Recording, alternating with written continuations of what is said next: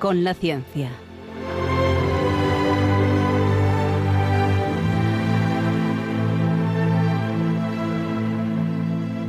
Dirigido por Javier Ángel Ramírez.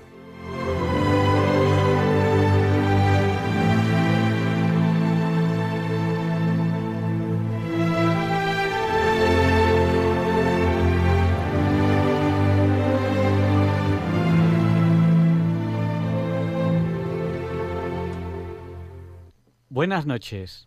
Estamos en Diálogos con la Ciencia, el programa para ti, que sabes que la verdad existe y la buscas. En Radio María, gracias a Dios, todos los viernes en sus dos primeras horas. Bueno, ¿quiénes estamos aquí hoy, Luis? Pues eh, hay una frase muy bonita, muy bonita, que dice que, que la libertad tiene alas de papel, el libro. Y el autor de esta frase y de otras frases muy interesantes es nada menos que Luis Domínguez, que es un monumento vivo al librero, vamos, es una persona que ha estado durante 45 años no despachando libros como si fueran jabón o detergente, sino leyéndolos, eh, eh, criticándolos, recomendándolos y vendiéndolos. Y don Luis Domínguez, pues es evidentemente el roce de 45 años de ejercicio de librero con eh, no sé si con nocturnidad porque las librerías no venden por la noche, pero desde luego sí con premeditación. Es usted librero con premeditación. Luis, le voy a explicar una cosa. Buenas noches, señores oyentes. Tienen ustedes aquí ante ustedes un equipo humano que se van a dejar la piel, la lengua y la voz por atenderles, pero yo lo que tengo que decir que 45 años que el librero lo que hace cuando descansa a estas horas es leer, Luis es verdad. Leer es una actividad revolucionaria y no les vamos a adelantar el contenido del programa porque ya ustedes lo van a sospechar. ¿Qué te parece, Javier Ángel, si seguimos con la presentación? Bueno, pues eh, mil cosas que tenemos que contarles al principio del programa. Por ejemplo, durante todo el programa ustedes pueden interactuar con nosotros a través del WhatsApp. Nuestro WhatsApp es el del 8. ¿Cuánto es 8 por 8, Luis? Cuando yo era pequeño, 8 por 8 eran 64. ¿Tantos? Tantos, tantos. Me cachis. Pues nuestro WhatsApp es el 64 9 8888 71, que también es 8. 64 9 8888 71. Y ese, ojo, ojo, no es el número del programa, es el número del WhatsApp. WhatsApp. No nos llamen por teléfono porque a este número no se lo cogemos. Es número único exclusivamente de, del WhatsApp. Y muchas personas nos están saludando ya a través del WhatsApp. Eh, hoy queremos hacer un saludo muy especial a Chimita y a Carmen que están en, en Lanzarote y, y, bueno, que lo estén pasando muy bien y que aprovechen lo que les queda de, de vacaciones. Nos ha saludado también Raúl desde Santander, Rosario desde Sevilla, eh, Carmen y Pepe que están también en Santander, Antonio de Galapagar, Pilar de Coria. Tenemos también a José María y Mari Carmen de Valencia. Bueno, nos comenta aquí una persona que acaba de ser el jueves, eh, acaba de ser el santo de Marilena, que una vez rezamos por ella, no se acuerdan, y bueno, ahora hablaremos, hablaremos también de, de, de rezar. Eh, también Mari Carmen, que está en Bahía, me parece que me ha dicho, en Palencia, ella no es de allí, pero está allí ahora. Queremos saludar también a Ana, Sonia y Elo, de Barcelona. Y bueno. Oye, me quedo impresionado. Tenemos más amigos en WhatsApp que en la calle y en la realidad. Esto me voy a poner celoso de nuestro teléfono. Porque muchos de ustedes pues nos están, nos están ya escribiendo. Y, y bueno, hoy tenemos un programa muy especial. Y he dicho que pedimos una vez, rezamos una vez por, por Marilena.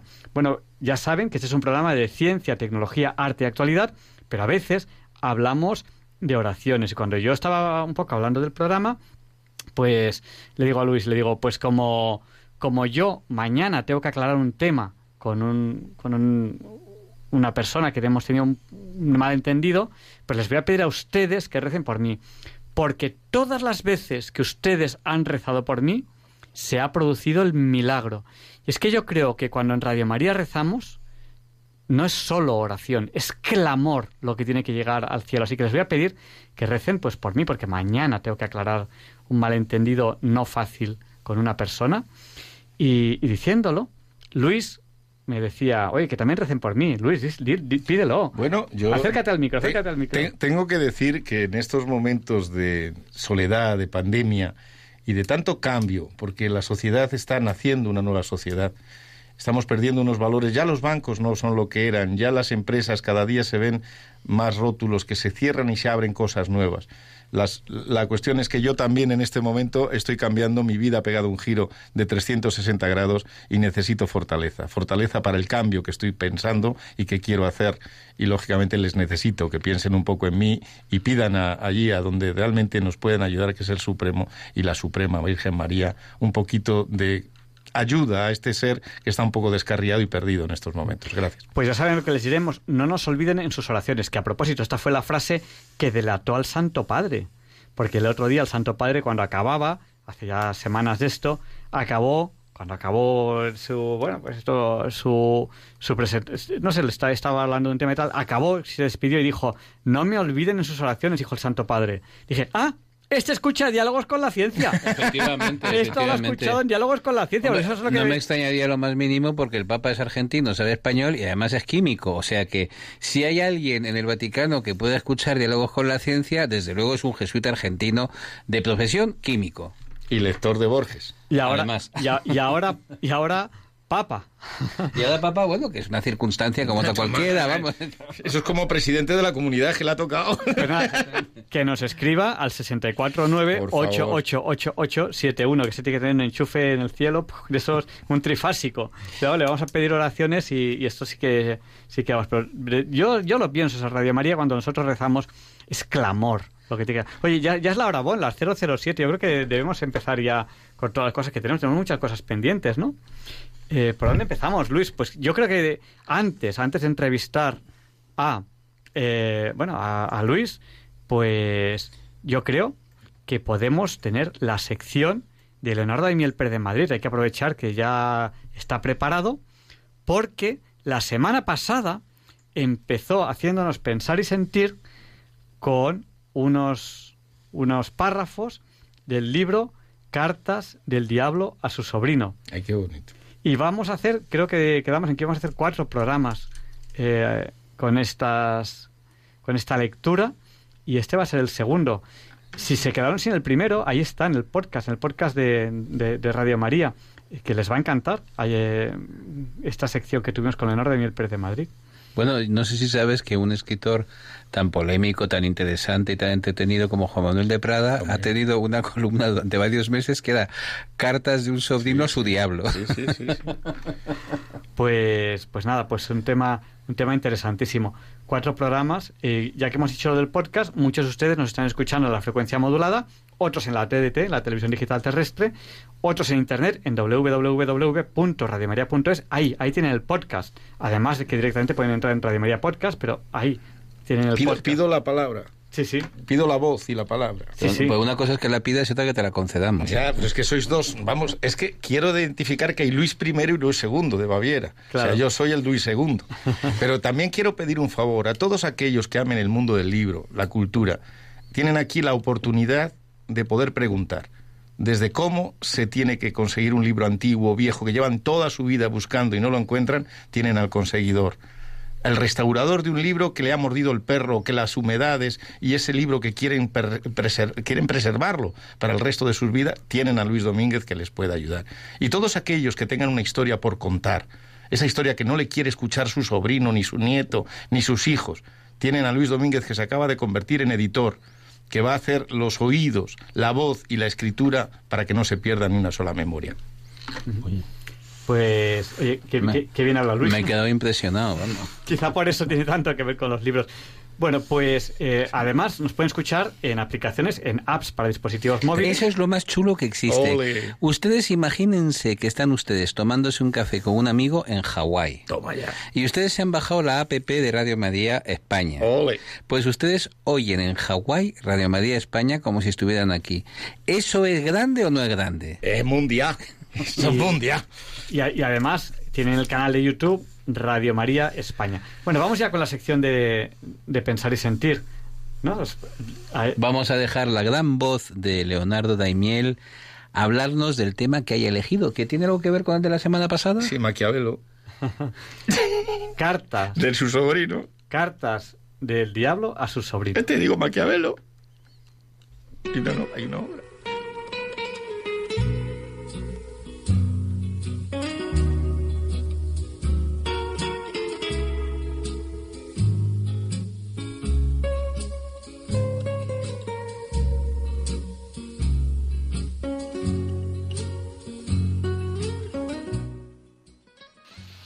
Buenas noches, queridos oyentes de Radio María. Soy Leonardo Daimiel y celebro estar de nuevo con ustedes. Continuamos hoy en Pensar y Sentir con el segundo programa sobre las cartas del diablo a su sobrino, un libro cuyo autor es el escritor y profesor anglo-irlandés C.S. Lewis. Como ya dije la semana pasada, pero para quienes no lo hayan oído hasta ahora, pues en él se recopilan 31 cartas escritas por el experto diablo Scrutopo a su sobrino Orugario, un demonio principiante, que está intentando atraer a las personas, a las cuales llaman pacientes, para que no se acerquen a Dios, que es nombrado como el enemigo. Esta es una obra clásica, una obra maestra de sátira, que ha entretenido a muchos lectores en todo el mundo con su irónica representación de la vida y las debilidades humanas. Y ha sido calificada como la historia mm, más atractiva acerca de la tentación eh, que jamás haya sido escrita. El libro puede hacernos pensar al presentarnos la versión demoníaca y luciferina de muchas situaciones de la vida humana, lo cual hasta podría resultar divertido, y, también nos puede hacer sentir eh, la conveniencia de no compartir esa visión. Su lectura resulta sugerente, realmente, a mí me lo parece. Y hoy voy a continuar leyendo para ustedes, sin interrupción entre ellos, algunos fragmentos extraídos de las diversas cartas de ese libro que se publicó hace casi 80 años. Dice así el viejo diablo Escrutopo a su joven sobrino el diablo novato Orugario. Por lo que me cuentas, querido sobrino Orugario, veo que tu paciente se ha hecho humilde. ¿Le has llamado la atención sobre ese hecho? Todas las virtudes son menos formidables para nosotros una vez que alguien es consciente de que las tiene. Pero esto es particularmente cierto en la humildad. Cógele en el momento en que sea realmente pobre de espíritu y métele de contrabando en la cabeza esta gratificadora reflexión. Caramba, estoy siendo humilde. Y casi inmediatamente el orgullo, el orgullo de ser humilde, aparecerá. Si se percata de este peligro y trata de ahogar esta nueva forma de orgullo, hazle sentirse orgulloso de su intento, y así tantas veces como te plazca. Pero no intentes esto durante demasiado tiempo. No vayas a despertar su sentido del humor y de las proporciones, en cuyo caso simplemente se reirá de ti. Pero hay otras formas aprovechables de fijar su atención en la virtud de la humildad. Con esta virtud como con todas las demás, nuestro enemigo quiere apartar la atención del paciente de sí mismo y dirigirla hacia él y hacia su prójimo. Y a menos que alcancen este fin, nos hacen poco daño. E incluso pueden beneficiarnos si mantienen al paciente preocupado consigo mismo. Sobre todo su autodesprecio puede convertirse en el punto de partida del pesimismo y del desprecio hacia los demás y por tanto del cinismo y de la crueldad. En consecuencia, debes ocultarle al paciente la verdadera finalidad de la humildad. Déjale pensar que es una especie de mala opinión sobre sus propios talentos y carácter. Algún talento, supongo, tendrá realmente Tú, querido Orugario, fija en su mente la idea de que la humildad consiste en tratar de creer que esos talentos son menos valiosos de lo que él piensa que son. Sin duda, son de hecho menos valiosos de lo que él cree, pero no es esa la cuestión. Lo mejor es hacerle valorar una opinión por alguna cualidad diferente de la verdad, introduciendo así un elemento de deshonestidad y simulación en su corazón.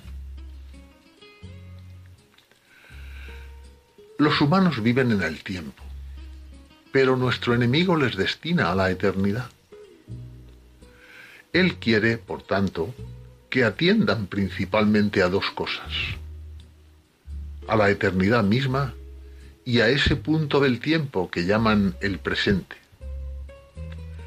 Nuestra tarea consiste en alejarles de lo eterno y del presente. Es mucho mejor hacerles vivir en el futuro.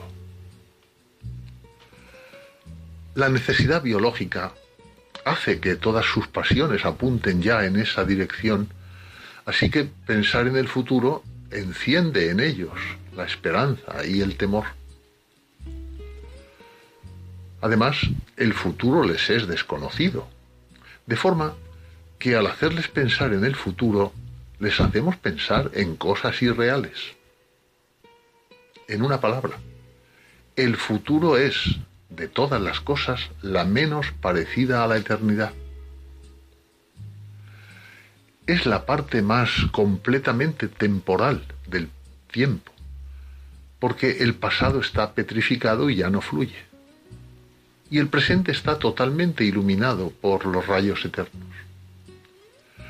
De ahí el impulso que hemos dado a esquemas mentales como la evolución creativa, el humanismo científico o el comunismo, que fijan los efectos del hombre en el futuro, en el corazón mismo de la temporalidad.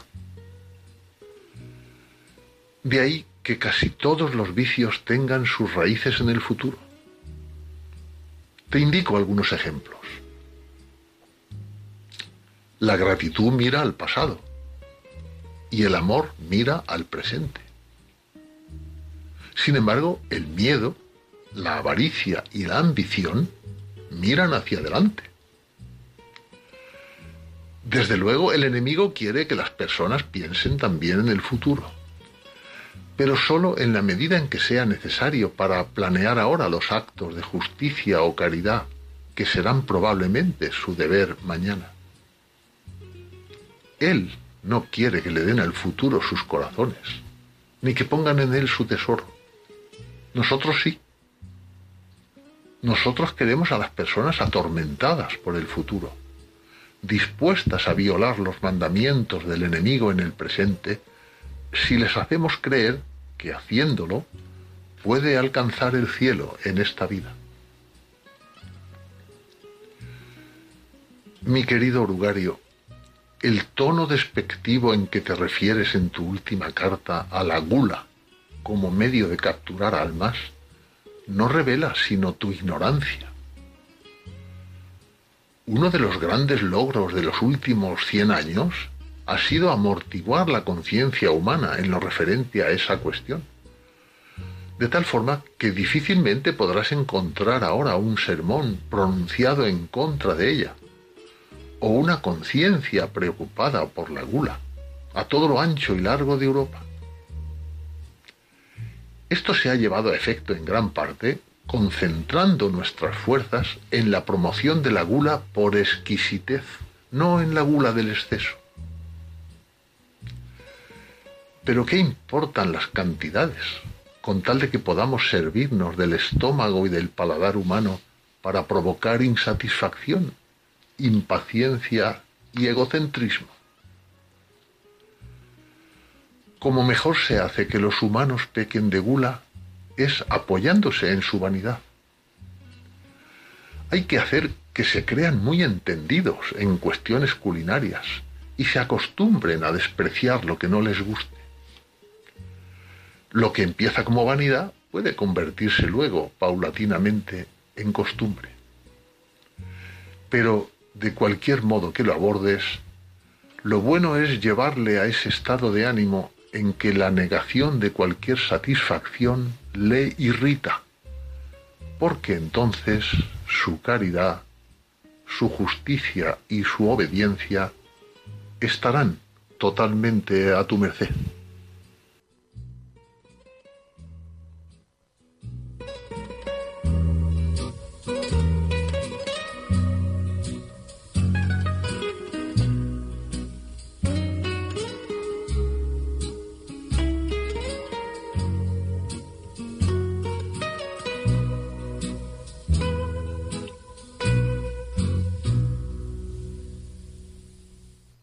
Muchas gracias, como siempre, a Leonardo Daimiel por la selección de textos, textos brillantes, interesantes, divertidos. En este caso, ustedes cuando, cuando han oído que don Leonardo ponía la voz de alguien que decía, hablaba del enemigo, es, es, es un demonio que está hablando del enemigo, el enemigo es Dios en este caso. Lo digo por si alguien ha llegado de repente y dice, oye, qué cosas más raras dice este señor. Pues esto está sacado de un texto de C.S. Lewis, que son las cartas del diablo a su sobrino. Libro muy recomendable. Y bueno, vamos a hablar de libros. Eh, y de recomendadores de libros. ¿Cómo empezamos la entrevista de la semana? Con esta sintonía.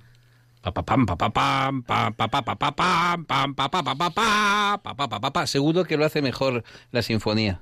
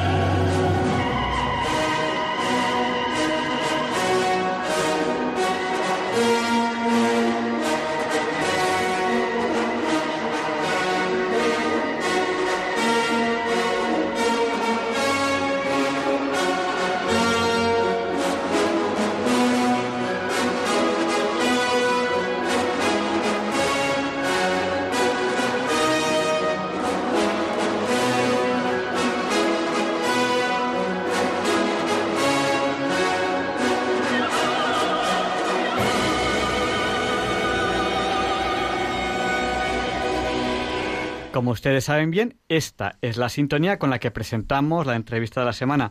Bueno, y hoy aquí tenemos, Luis. ¿De, qué Luis hablas? Pues del español. Pues bueno, Luis Español os habla de Luis Domínguez. Luis Domínguez es uh, un monumento vivo a las librerías y a los libreros porque es un señor que conoce a todo el mundo. Es decir, había una librería a la que tú ibas hace pues dos años o cinco o diez o veinte y te encontrabas a don Luis Domínguez y estaba hablando, pues uh, podía ser de cualquiera, desde Ian Gibson a Paul Preston, desde Eliot a Fernando Puel, a cualquiera, es decir, cualquiera que tuviese algo que decir, que hubiese escrito algo, que tuviese publicado algún libro o que estuviera buscando editor, hablaba con Luis. Entonces, lo, lo curioso es que mmm, hay una clara distinción para mí entre los expendedores de libros y los libreros. Es decir, hay personas que venden libros pues como si fueran bricks de leche o como si fueran zapatos y que no tienen ni idea de lo que es el negocio de zapatería o el negocio de librería. Es decir, que cada maestrillo tiene su librillo y en concreto estamos con un maestro de maestros en el arte de despachar, vender, leer, recomendar ¿Y la puerta libros. de salida, por favor, la puerta. Don Luis, es un placer tenerle Para mí a es usted. un- volver a retomar a los amigos nunca tiene precio, Luis. Y bueno, a Luis, Do- eh, a Luis Domínguez le hemos entrevistado, pero ¿qué ocurre? Pues que recibimos tantos correos de tanta gente preguntándonos cosas de libros que al final volvimos a, traerle un día a la radio y ahora pues está aquí otra vez. Porque en ese momento hablábamos fundamentalmente de libros. Pero Luis es una persona muy inquieta y, y no para y está haciendo eh, muchísimas cosas. Eh, cuéntanos un poco, si quieres, podríamos repasar a nuestros oyentes cuáles son los proyectos que tienes, siempre relacionados con libros, siempre relacionados con papel. Recuérdanos esa frase con la que hemos hablado al principio. La, la libertad tiene alas de papel. La libertad es un libro. Claro. Y es una verdad como un Y es, templo. y es que el transportarnos cuando leemos, cada persona que lee un libro vive una aventura diferente. Yo cuando he leído los libros de Luis sobre el manual de, de- de la Inquisición o sobre el famoso libro de- del- de- del escritor español que hablaba sobre el Julián tema Juderías. Julián de Juderías, que él hizo una gran biografía, ese personaje sale vivo, sale porque él se enamora. Sin darse cuenta el autor le pasa como a John Eliot del Conde Duque de Olivares. Al final el biografiado se mete dentro del biografiador, o sea, del escritor, y son dos personajes pugnando por salir. Es verdad que hay un- existe una la, la posesión del libro, ¿verdad? Además, ¿nos parece precioso pensar que la palabra Biblia signifique libro? Libro. Que para los musulmanes su Corán sea su libro, Su lo llaman el libro, hablando del Corán. Pero es que para nosotros, que estábamos antes, con todo respeto por nuestros hermanos musulmanes, de, llevamos 2.500 años llamando a, Luis, me vas a a, la Biblia perdonar, el libro. me vas a perdonar que te interrumpa. Dentro de la locura que es mi cabeza, acabo de crear una editorial que se llama Livre.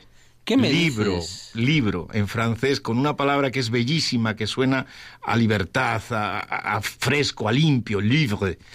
Y es libro, por la Biblia. por- Fíjate tú, yo una vez quise hacer una editorial que luego se creó, pero la crearon otras personas que se llamaba Libros Libres. Y entonces le pregunté a un amigo latinista, pero yo no sé latín, soy un ignorante. Y yo le dije, oh, di que querido amigo latinista, ¿cómo se diría en latín libro, libros libres o libro libre? Y me contestó, liber, liber. Liber, liber, sí, el liber, el famoso liber. Decir, Bueno, pues eh, quizá, Luis, lo primero que podríamos preguntarte es, recuérdanos qué proyectos tenías hasta la última vez que te entrevistamos, porque eres una persona con mil proyectos relacionados con los libres. Y, y luego cuéntanos un poco los proyectos de futuro. Muchos, muchos oyentes han contactado contigo, te, te- han pedido que les consigas un libro imposible de conseguir y se lo has sí, es conseguido. cierto, es cierto. Entonces, una de las primeras cartas que recibí, que además llegó un papel, fue cuando ya dije... Escrito, dije- escrito a mano. Sí, que además ya dije, oye, digo... eh, Transcríbelo. digo, digo, digo, oye, eh, lo que tenemos que hacer es dar el email, porque, porque es que si no, Claro. porque claro, me llegaban a mí tan- tantas, tantas cartas en papel que yo tenía que pasarle a, a- a Luis Ah. que al final yo no daba abasto. Bueno, tú sabes que este señor no es, no es librero, no sé si con nocturnidad y alevosía, pero desde luego con premeditación sí. Sí, sí, sí, Hay una clara Vive Dios, premeditación. vive Dios, vive Dios que la gente que entra en un establecimiento de una librería y no tiene un perfil definido de lo que quiere. ¿Sabes por qué me quiere tanto la gente, Luis? ¿Por qué? Porque cuando tú interpretas la variación de la obra que van a tocar, tú sabes qué instrumentos entran. Cuando te llega un autor y dice, voy a investigar sobre Juana la Loca, ¿qué va a hacer usted sobre Juana la Loca? Y llega el librero con tus 20, libros para que no tengas que ir a ningún archivo. Te llevas toda la producción que hay escrita. Y si no el libro no está, el librero te lo roba para ti. Se va a alguna biblioteca. Pero lo bonito es que hay una crisis, hay una... Hay una Eh, Esto es una broma, ¿eh? Es una esto es una broma. Precisamos y tal, no cojan ustedes el teléfono para denunciar a Luis Domínguez a la Policía No. Nacional. No se dedica a vaciar No, bibliotecas. pero os cuento, os cuento una historia que me ocurrió Cuéntanos. el día que me hace una entrevista el diario 20 minutos. Sí. Me dice que yo como librero digo, si el cliente lo necesita y hay que ir un libro a por él y si hay que robarlo a la Biblioteca Nacional para que ese hombre haga el trabajo perfecto, se hace. El librero no se queda solamente con la venta, sino que inclusive es verdad que le he pedido muchas veces a amigos míos que sé que bibliotecas tienen que me deje un libro para otra persona, porque lo necesita. Ese día por la noche roban el Códice Calistino. ¿Qué me dices? Entrevista de portada, robo- el robo del códice. Final de la entrevista de Luis Domínguez con la librería y el librero.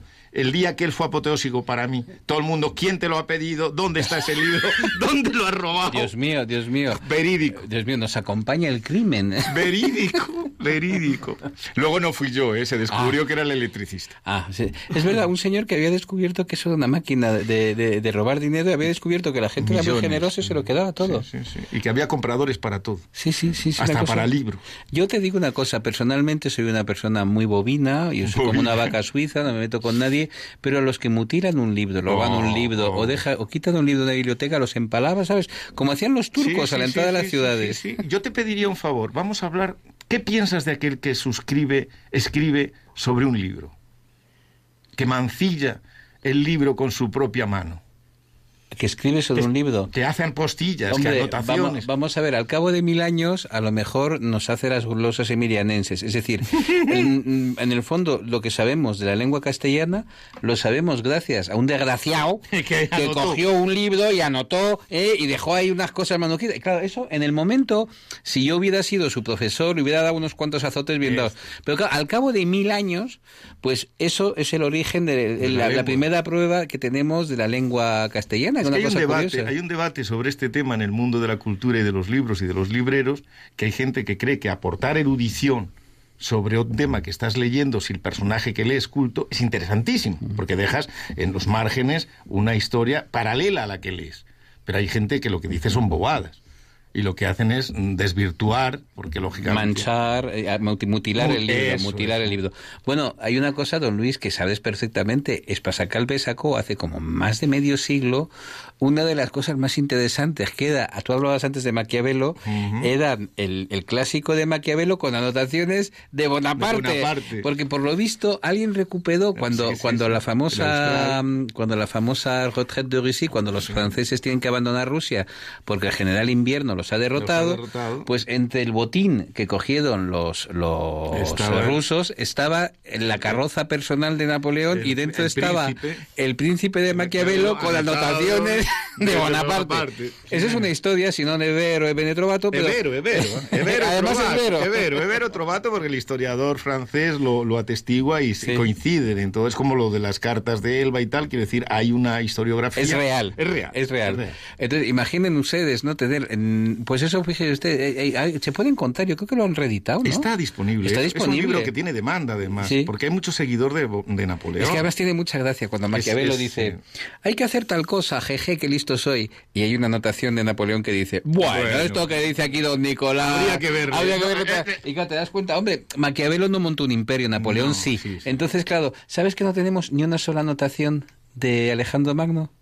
No existe ni un solo texto coetáneo de Alejandro Magno. La biografía que de Curcio y esto no tiene sitio. Nada, eso, Creo eso que es tiene- posterior, es posterior. Pero creo que tiene algún tipo de... Se supone que cita cosas, cosas a autores, coetáneos, pero no tenemos ni un solo texto Hombre, coetáneo. Manfred y toda esta gente no, pero Han Quinto Curcio yo creo que sí. Pero Que Quinto tiene- Curcio reproduce cosas que, ha están- leído tú y que eran cuenta, clásicos. Date cuenta que el cancionero popular, las glosas, las glesas, todo esto es que la transmisión de generaciones a través de la historia oral. ¿Por qué no vamos a creer que Quinto Curcio también le llegan cosas? Tenemos, tenemos la certeza. Mira, yo he tenido la, la- la suerte inmensa de ser alumno de José Pascual, que es Hombre. una eminencia mundial en arte. Y yo me acuerdo de la cara de desesperación de don José cuando le decía a sus alumnos. Bueno, ustedes piensen que no existe un solo texto coetáneo. Es decir, que todo lo que sabemos sobre Alejandro es por otros que han contado que otros han contado. ¿Qué Es decir, que no hay más. Es ¿Qué una cosa personaje? curiosa. Mari Y no por ello decimos que Alejandro Magno no ha existido. No, no, no, no, Lo cual es muy interesante, por ejemplo, cuando se habla de Jesús, del personaje histórico y tal, pues que hay gente que a lo mejor dice, hombre, no hay muchos textos coetáneos, hombre, hay algunos, eh, para empezar los propios evangelios que son muy poco posteriores, pero es que además de eso, es que hay multitud de personajes de la historia que solamente conocemos porque alguien ha hablado a partir de textos escritos por otros que han desaparecido, Desaparecido. que han desaparecido. La historia, no sé si os mm, estaréis de acuerdo conmigo, pero la historia siempre es una historia que, cantan, que cuentan los vencedores. Mi amigo García de Cortázar llegó a escribir un libro, La historia de los perdedores. Quiero decir, porque la historia siempre, cuando cualquier ganador trata de anular la historia que puede contar el otro, siempre se va a contar el triunfo. Como decía Valdano y esta gente, de los segundos nadie va a hablar. bueno, eso es, eso es verdad. Pero tú hablas de Fernando o de su hermano. Fernando García de Ah, de Fernando, de es, el gran historiador. Es que Es- hay un medievalista que es García sé, de hombre, Ángel, son amigos los Por eso, por eso te diría, no Pero sabía Fernan- cuál de los Fernando escribió la Sí. historia de los perdedores de la historia. Pues Es fíjate, ese no lo he leído, mira que he leído. Porque es que de los perdedores no le interesa a nadie. Por eso Mira. Vargas Llosa escribe sobre los héroes. Es que te digo una cosa, es que es verdad lo que dices. Claro. Porque fíjate tú, tú le preguntas, vosotros le preguntáis, en este programa de ciencia hemos hablado de la conquista del Polo Sur. Y muchas veces eh, los ganadores no los conoce nadie porque no interesan.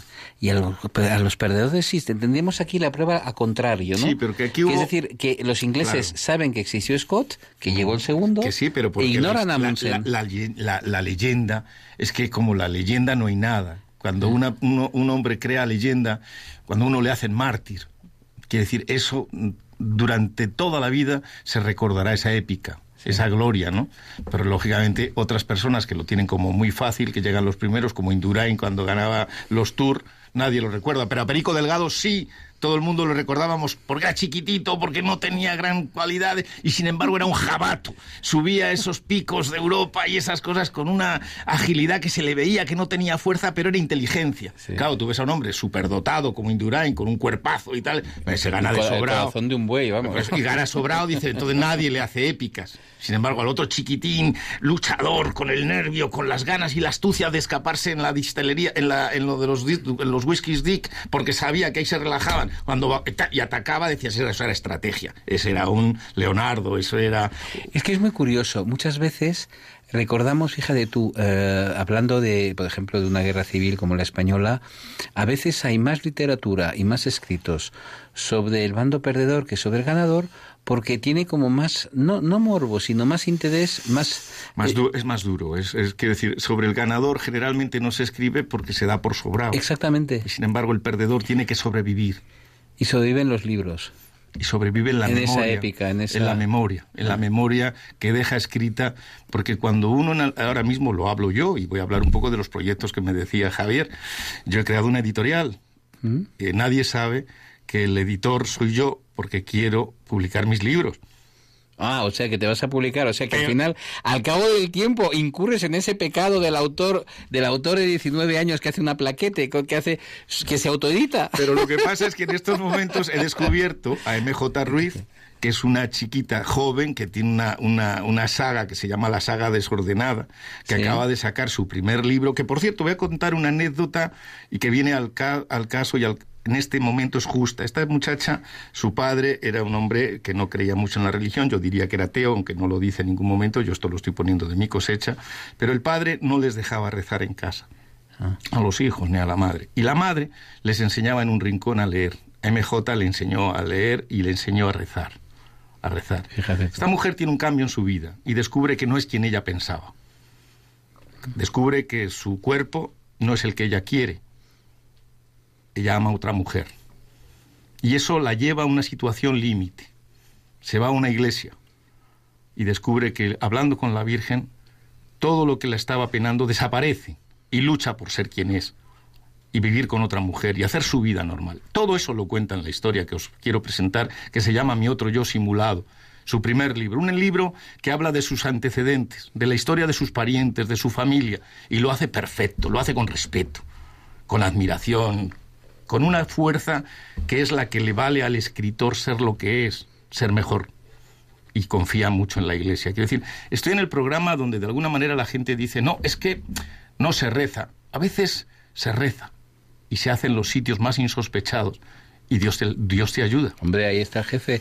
Te voy a decir una cosa, en, eh, hablando de lo que son los destinos truncados, yo me acuerdo de una de las mejores películas del cine español que era Mi querida señorita, Hombre, que era de Jaime de Armiñán. De Jaime de Armiñán. Y a mí me hace mucha gracia cuando ahora se va, va mucha gente va de moderna diciendo, no, es que hay personas que no sé qué, no sé cuánto. Yo digo, oye, vamos a ver, esto hace un medio siglo que don Jaime de, de Armiñán hizo un peliculón sobre el tema de una persona. Tú sabes que yo he conocido personalmente el caso que inspiró, el no. caso que inspiró a Armiñán, que era el de un, el de un, de un señor que su familia lo había educado como señora porque no se habían fijado en que debían ser muy miopes, no se habían fijado en que era un, no. un, señor, un chico en lugar de una chica, porque no le habían bajado los tegumentos y tal. Bueno, pues lo educan como una mujer, lo educan como una mujer, y él tenía un problema de bigotillo, que le salía, que le salía bigotillo, y él tenía pensamiento y, y, veía a las señoras y decía, oye, pues le gustaban las señoras y decía, debo ser un monstruo, debo ser un degenerado. Pues no, es que sencillamente era un señor. Entonces le hace una operación y descubren pues que es que un señor, ahí, pero vamos, con toda la de la ley. Entonces,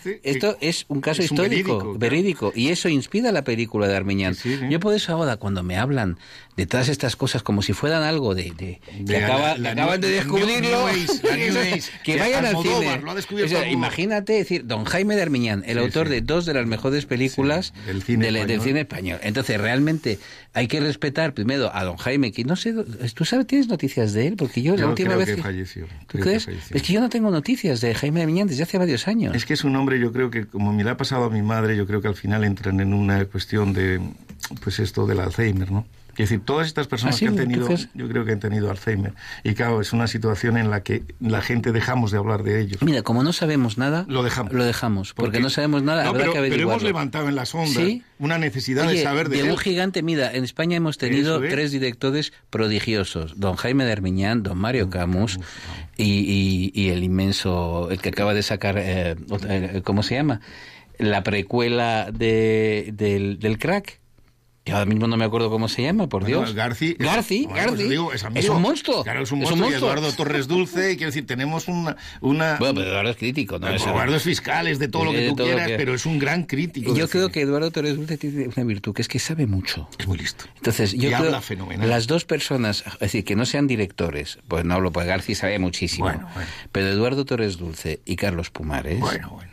Son dos monstruos de erudición. Yo me acuerdo, en Y fin, no Fernando vamos, Colomo, a hablar, ¿eh? no vamos a hablar de, programas Fernando- de radio. Fernando- Fernando Colomo sabe muchísimo. Es que es otro, y a Sí. los santos inocentes. Es que, es que hay, hay un panorama del cine Sí. que si hubiera productores de verdad, si hubiera gente con capacidad económica. Sí los hay, lo que pasa es que es el mercado, si es que tampoco te puede pedir mucho más al mercado español. Fíjate, tú nos pasa, mira, el otro día estaba hablando con, en la radio con Javier Ángel, hablábamos con un conocido suyo que es nada menos que ingeniero en Boeing, ¿no? En una de las grandes compañías de aviación del mundo. Entonces, en España formamos ingenieros que se van todos al Claro. extranjero porque son buenísimos, son buenísimos y trabajan muchos fuera. Sí que sí. Entonces, ¿por qué no conseguimos establecer en España una base de negocio empresarial? No hablo de especuladores, no hablo de gente que dé claro, pelotazos, hablo de fabricantes de algo. Entonces, formamos gente fantástica, fantástica. Oye, se nos van. ¿Me dejáis que os diga una cosa? ¿Qué pasó con aquella famosa ley del mecenazgo?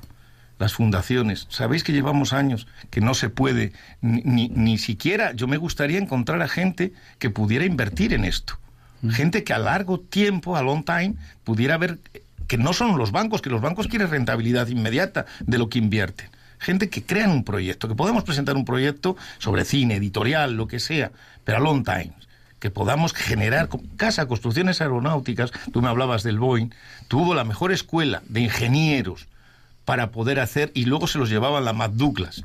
En Getafe había la mejor escuela de aviación para ingenieros, todo lo que era formación, y luego se los llevaba la Mac Douglas, a América. Bueno, el, el avión que fabricaba casa, ¿cómo era? El Hércules, ¿no?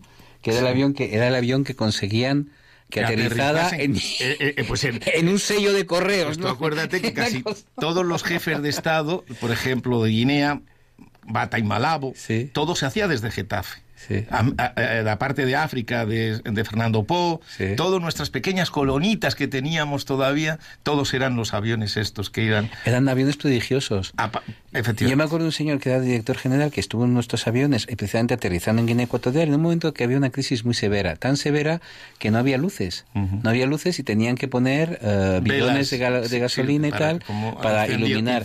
Y me decía, tú imagínate, Luis, que estás ahí una especie de coctelera y que estás bajando. Sí, y bajas con una seguridad absoluta, porque el avión es Ni se súper seguro. Ni Y aparte movía. de eso, tienes toda la electrónica Todo. que ves todo. Es decir, Sí, que tú no ves nada, es decir, tú estás dentro del avión, Pero el avión y no ves solo, un solo, y pimiento. el avión va solo.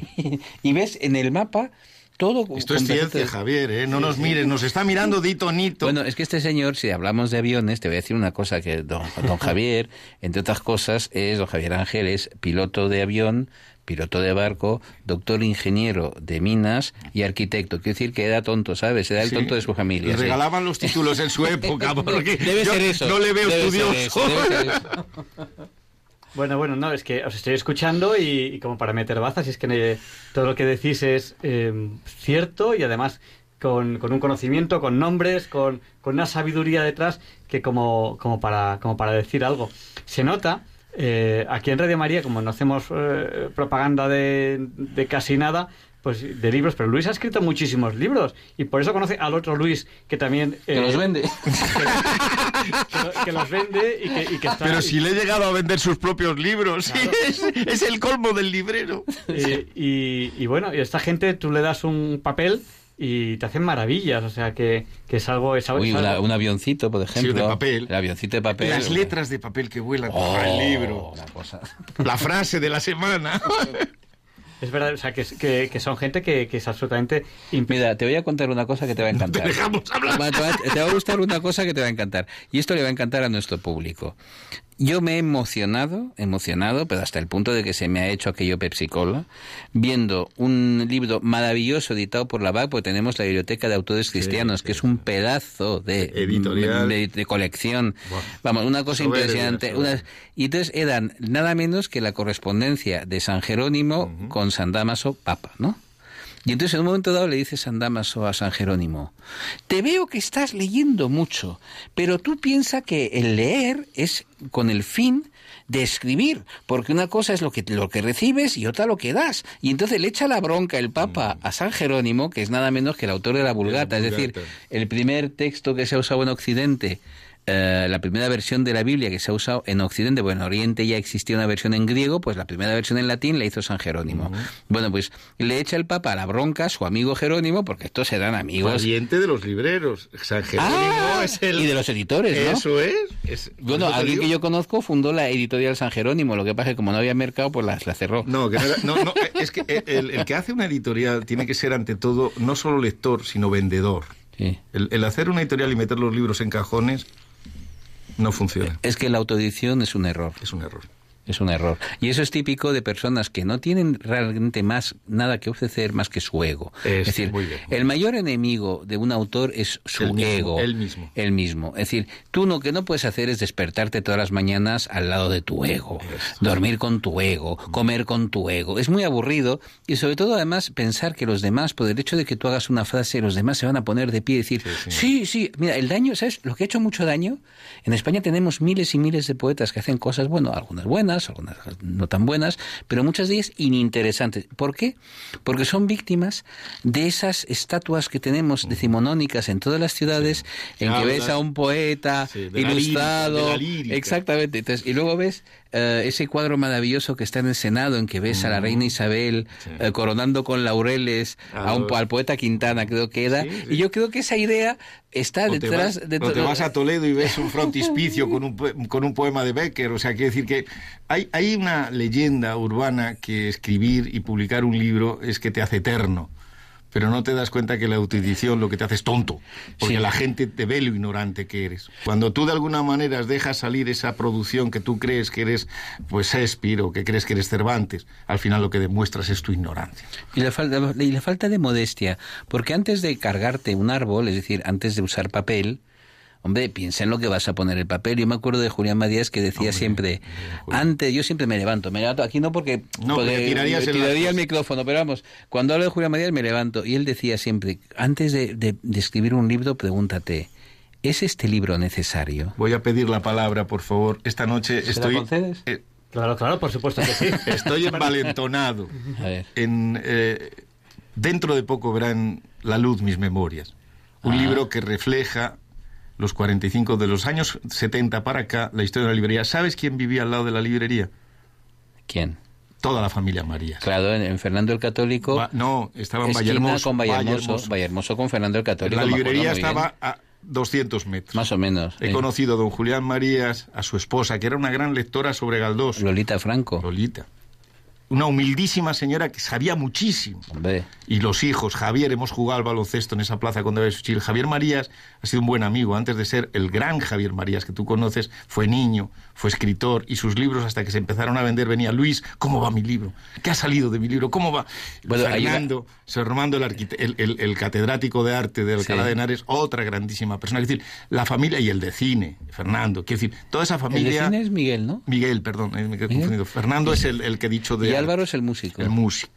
Y el niño, el- el- el- uno de los nietos de, de- está en la Carlos III, Sí. siguiendo los pasos del abuelo. Yo lo que te digo es que Marías era un hombre de una honestidad. Total. Es decir, yo, yo fíjate tú, yo creeré en las máquinas, maquinarias estas de hacer santos, en todas estas cosas, el día en que gente como Julián Marías no necesite ningún tipo de procedimiento. es decir, un señor que ha dedicado toda su vida a la verdad. Que sí, que sí. Toda su vida a la verdad. Es decir, que se ha preguntado qué es la verdad y que además yo creo, he tenido Y una... sabía de cine. Muchísimo. Muchísimo. ¿Te acuerdas de aquellas, aquellos libros que era visto y no visto? Sí, señor, pequeñito. Están maravillosos. Nadie, ha hecho- nadie ha escrito una crítica como Más- la de Pinocho escrita por, por, Más, por Julián más- Marías. mejor planteada el análisis, el comentario, y no se notaba que era él. Quiero decir, parecía que estaba hecho por otro. A veces yo creía que era un seudónimo, pero era él. Es, es- y escribía novelas. Es que eran. Ha habido. eh, cuando te toca la varita de la creatividad, y tienes el don de leer y quedarte con lo que lees de lo que sabes, es, es enorme. ¿Tú sabes que yo escribí un libro por culpa de Julián Marías? No lo sé. Te lo voy a contar porque esto es una cosa que a lo Primicia, mejor... toca las campanas. A lo mejor... Talón, talón, talón, talón, talón. Pues esto a lo mejor al público le, le parece curioso. Yo ten- tengo una admiración inmensa por, Ja- por Julián Marías, es decir, para mí está Dios Padre, Hijo, Espíritu Santo y Julián Marías. Bueno, pues y resulta que don Julián en sus memorias pues contaba un episodio de la guerra civil que ahora no, ve- no viene al caso, ¿no? La constitución del Consejo Nacional de Defensa y una serie de, datos y de concretos sobre el final de la guerra civil, que es el momento más interesante de la guerra, que es cuando se acaba bien. Entonces, yo había, conocía eso y un día vi que un par de historiadores pues habían publicado un libro en que ponían en duda la palabra de Julián Marías. Ponían en, duda la palabra de un hombre que había hecho de la verdad su, su, caballo, forma de vida, su, su- no sé, su sangre. Sí, sí. Dice, no, no, no, no, no. Y entonces fue tal el, el encabritamiento que este vuestro amigo se cogió al leer eso que dijo, esto no es posible, nepa posible, Nepa que posible, decía tipo, nepa posible. Y entonces hice todo un libro, libro que por cierto no tuvo ningún éxito, pero sobre el final de la guerra civil, exclusivamente porque me había fastidiado que dijeran que don Julián no había visto lo que había visto. Y al final lo único que yo pude probar fue que no solamente él había visto lo que había visto, sino que todo lo que decía era rigurosamente cierto. Pido la palabra. ¿Se la concedes? Por supuesto que sí.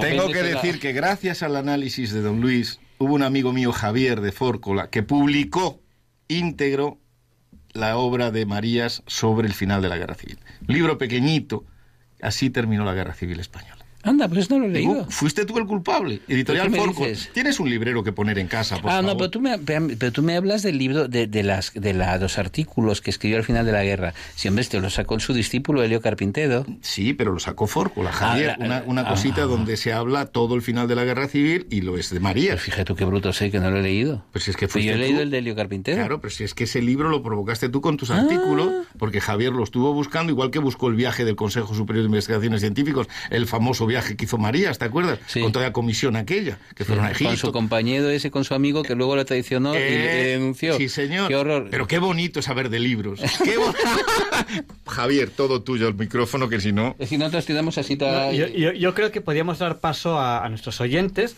para que el que quiera que nos llame, que nos, que nos pregunte lo que quiera o nos haga el comentario que quiera.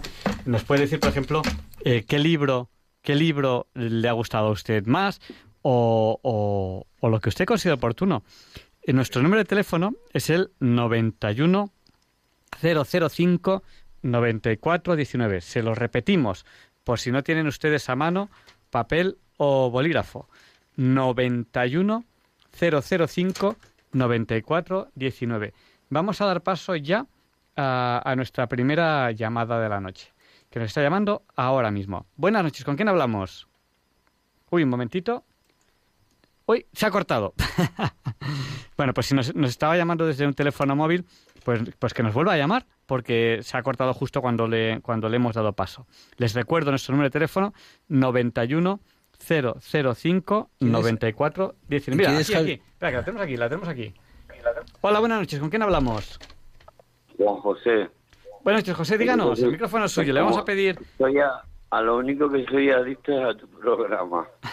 No puedo dormir sin escucharlo. Pues eso... Había una había en la televisión sobre la- los antropólogos sobre el enigma marciano. Bueno, solo quería hacer un, un comentario sobre un- unos datos que he leído en Google esta mañana. El hombre es el único animal que, que tropieza dos veces sobre la misma piedra, hablando de piedra. Y he leído que, que el uranio enriquecido, eh, el- los países que lo, que lo exportan, sobre todo Kazajistán, que la, la, la, la dos puso la, las pruebas de Rusia en Kazajistán, ¿no? Que es el primer productor mundial de uranio. Y es que estoy muy nervioso. Nada, José, tr- tranquilízate, intenta ir al grano, se, se breve, cuéntanos lo que consideres, lo que consideres Es que oportuno. eh, como está ahí un editor, Sí, eh, El, la- el dato de Google decía que hay 8.000 8 mil millones de... mm, No sé si eran millones, serán millones de toneladas. No creo que tanto. 8.000... 8.000... Es que no, me- no recuerdo si mu- eran muchas millones. toneladas. Muchos miles, de, de muchos miles. toneladas. Sí. Y, la, y hay 450 re- o 25 reactores a nivel mundial atómico. Y eh, los reactores necesitan Uranio. 100.000 toneladas. ¿Y la pregunta? ocho- Sí, son 100.000 toneladas, eran 8.000 millones de, de toneladas. Lo, las reservas de uranio. O sea que hay un libro, ah, como está el editor, pues que mm, hay un libro de, de Isaac Sí, que se llama La Fonda. José, le, le, le vimos un pelín entrecortado Sí. ahora. Asimov fue el bibliotecario de la mejor biblioteca del mundo, que fue Washington. Él ha escrito sobre el universo, él ha escrito sobre todo lo divino y de lo humano, tiene una historia universal del mundo. Por eso digo que y el, el tema de la ciencia, el tema de la ciencia él lo dominaba, pero este tema del uranio, la pregunta cuál es, por favor. Si la pregunta es en, en- en la fundación hay No se oye, no se oye. un dice No, yo ni intuyendo, ni intuyendo. No, no se oye. Es que hay como un, es que se corta, no se oye. Pero de todas maneras, em, podemos decir en, en términos generales algo, puesto que este es un programa de ciencia, algo que nuestro público no tiene por qué saber. Y es que la, el calor de la Tierra, ese calor que luego pues se convierte en volcanismo, en magma y tal, es verdad la desintegración, la lenta desintegración de, elementos radioactivos que hay en la Tierra y que va acumulando calor. Y durante eso hemos tardado mucho tiempo en saberlo. Sí. Es el, el- Julio Verne, Sí, de hecho, el centro de la Tierra ahora mismo es un núcleo. todavía es un misterio, hay un núcleo y todavía sigue siendo un, un misterio por resolver. Se está investigando mucho a, a ese respecto y hay muchas teorías. Yo no, no quiero comentar anécdotas, pero como, como yo estudié geología en ingeniería de minas, yo me acuerdo que había una teoría que yo no aceptaba y se lo dije al profesor, digo, mire, yo es que no, no puedo poner esto en el examen porque creo que no es cierta. Y, y- y- y otro profesor de una geología un poco más avanzada me dijo, hombre, claro que no es cierto. Digo, la teoría rusa eh, supera ese escollo que tú me estás es, es. planteando. Hay muchas teorías al respecto. Es que es muy José- divertido el ver cómo las personas que no creen en una teoría normalmente aciertan muchas veces porque es que a veces la teoría es mala. Fíjate tú, esto es una anécdota familiar, pero que es curioso por lo que te dice acerca de la capacidad de los seres humanos para entender el por qué algo fracasa. Yo tengo una carta de mi bisabuelo Leopoldo cuando era director de la Academia de Artillería de Segovia y su hijo le había preguntado que él no entendía, le había dicho que él no entendía la teoría mecánica de la electricidad.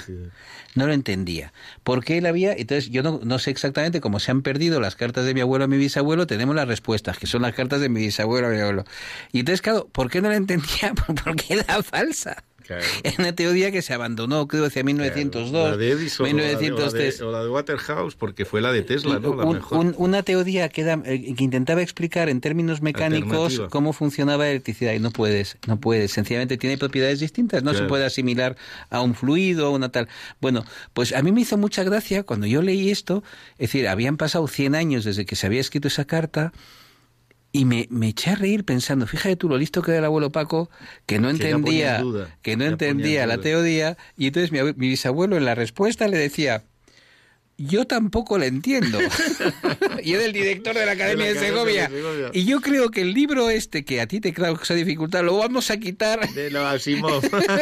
Porque Asimov era un copiador de libros. Hombre, Asimov, ¿sabes? Hay una cosa de Asimov que es muy curiosa. Yo he re- he releído este verano la, la fundación y tal, la teología, ¿no? sí. Bueno, pues eh, te das cuenta de que como muchos que han escrito sobre el futuro, no daba ni una. No, no. no. Entonces, lo primero que él hacía era la teoría de la robótica, las, las Eso, leyes de la robótica, que era que todo robot tiene que pensar en salvarse a sí mismo Este. y luego en salvar a su amo. Es decir, eh, pero si decía, hombre, si, si tiene que sacrificarse por el amo, se Sí, sacrifica, pero ¿no? era, era muy difícil. Era una y ahora primero soy yo también. eh, están desarrollando unos drones que matan gente directamente Sí, sí, y toman la decisión. O sea, ni siquiera No se pensa, están no los huesos de Asimov todavía están con carne y ya están Y ya está, ya está. y luego fíjate tú que, que- que en esos libros el papel de las mujeres Ah, bueno. es el de secretarias. Sí, sí, siempre. Entonces es muy divertido porque es Sí. que en el supuesto eh, siglo 3000 no sé Sí. cuántos Va a seguir la mujer siendo va a seguir exactamente. Y entonces ves a los científicos que fuman Sí, sí, sí. y a las y a las y a las señoras que son secretarias. cierto, es Oye, cierto. te mueres de la Te risa y porque, porque es que para futurólogo no tenía precio. Pues nada, muchas gracias José por habernos llamado al 91 005 94 19. Si quieren llamarnos, ahora, llámenos ahora al 91 005 94 19. ¿Cuál es el libro con el que más has gozado, Javier Ángel? ¿Cuál es el libro, no te hablo de un libro religioso, gozado. con el que has disfrutado? Bueno, a ver, eh, hay libros Ley de Chatterley. que son muy sencillos, son muy sencillos y que, y que, y que rápidamente, que rápidamente, eh, eh, rápidamente nos gustan mucho. Por ejemplo, es muy típico El Principito. Es un libro que es una, ¿has disfrutado una- con El una Principito? maravilla. Claro, es una maravilla, es breve, es corto. Pero luego hay libros, a ver, que... Dime, dime. Pido la palabra. Cuenta, ¿Con cuenta. qué libros has disfrutado mucho? El mucho, nombre mucho? de la rosa. Ah. ¿No te, ¿No te aburría cuando empezaba Todo con lo temas? contrario. ¿Sí? Tiene filosofía, tiene religión, tiene historia. Es un libro de lo más completo. La novela, una de las novelas junto a la Biblia, ¿eh? ojo, la mejor obra literaria del mundo y la que más se ha vendido y la que más enseñanza ha dado, mejor libro es la Biblia. Va- Vamos a, dar paso a la, a la siguiente llamada. Buenas noches, ¿con quién hablamos? Sí, ¿es a mí, por es, favor? es usted. Díganos, buenas noches. Eh, buenas noches, eh, soy Ana Maestro, saludo... Hola Ana, qué placer. Que también, también yo te conozco de, de una conferencia eh, En el Ateneo. En el Ateneo. Claro, saludos a Luis Español y las otras personas que no tengo el gusto de conocer personalmente. Claro que conoces Eh, a Luis Domínguez, porque Claro. has ido mil veces a su librería, pero no te acuerdas. Marcial Pons, yo sí la conozco. Y, y- y yo estuve en una conferencia en el Ateneo y, y ahí nos saludamos. Y te aplaudió. Claro, fantástico. Pues es que vengo de otra conferencia, he dado otra conferencia, un eh, coloquio, un coloquio sobre un tema candente eh, que lo he expuesto y, en fin, ha sido un éxito, eh, lo tengo que decir con toda objetividad. Bien, en respondiendo a la pregunta, a la- m- más que nada, a la apelación que habéis hecho a qué libro me ha gustado más, eh, mira, tengo dos libros que son pues de cabecera, por supuesto la Biblia. Y después tengo El dinero, el mundo y los judíos, Hombre, de, De Jack Atali. Attali.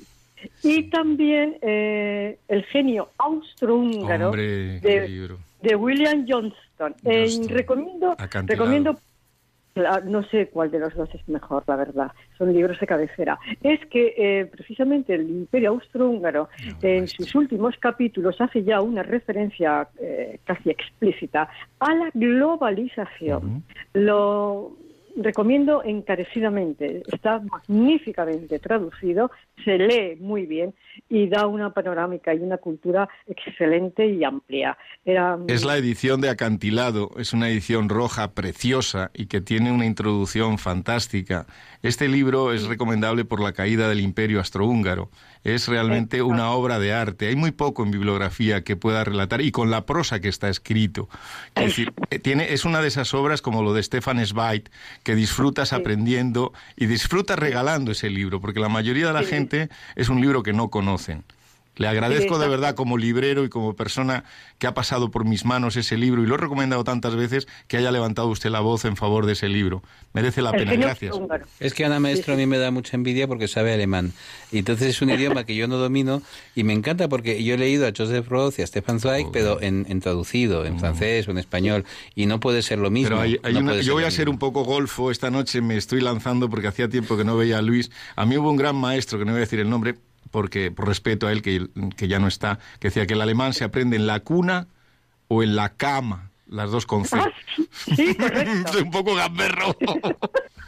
Yo creo, yo creo que la, yo creo que que la Las ondas. No, creo, creo que realmente, mira, si yo debiera confesar cuál es mi libro favorito, tendría problemas. Pero yo creo que hay tres libros que me han marcado, porque son los libros que uno lee cuando es joven, cuando uno es joven Hombre, y claro. cuando el cerebro todavía no está fosilizado en la estupidez adulta, ¿no? Totalmente. Y entonces eran mm, uno era la aventura del Contiki de Torre de Aguilera, que es la- la- prodigioso. Ese me lo regaló mi tío a mí. Ese, es un libro crónica. prodigioso.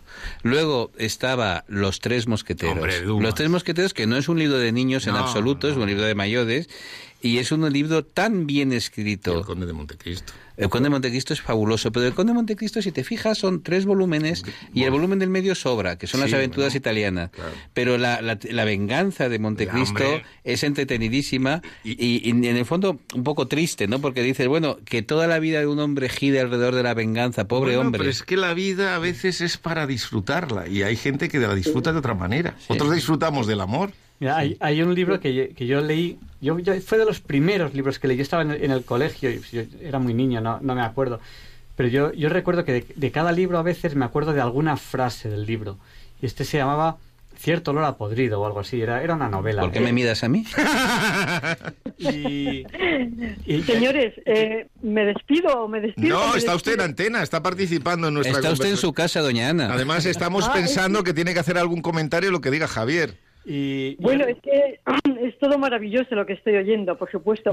Y como último libro, lo digo porque desgraciadísimamente yo di una conferencia en, marzo, eh, sí, en marzo, exactamente, sí. Eh, y es un tema que no, no lo conocen en ámbitos incluso culturales, que es la sociedad líquida. Hombre, Bauman, Sigmund Bauman. bueno, Pues nada, pues aquí, ti- Bueno, aquí ti- eh, cuando quiera tiene el micrófono, tienes el micrófono abierto, o sea que cuando quieras, aquí en la radio... Yo, le, reco- le recordamos a nuestro amado público, a nuestro querido y respetadísimo público, que son los amos, de, los dueños de Radio María. Esta, esta radio no recibe subvenciones, se financia con sus donativos. O sea que Claro, ustedes son los jefes. Aquí tenemos a nuestro querido director, don Fernando de Prada, pero que lo- realmente quienes, quienes son los jefes de Radio María son ustedes. los oyentes. Los oyentes. Pues en, eh, yo estaba comentando en el libro este, en el Desierto de la Podrido, que había una frase que le decía, pues no sé si era un dominico o alguien así, a- a- al niño del libro, que le decía, solo hay un amor que es el amor de Dios. El resto de los amores o bien forman parte, parte de ese amor o no son verdaderos amores.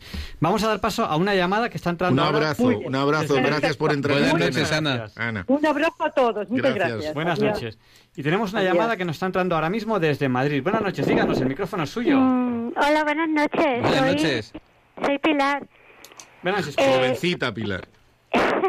Vamos a ver, yo como están hablando, que todo es sumamente interesante, para mí el libro después de los evangelios, pues luego es el de Anthony Saint-Superi, ¿no? Que han estado hablando del Principito y todo lo escrito por él.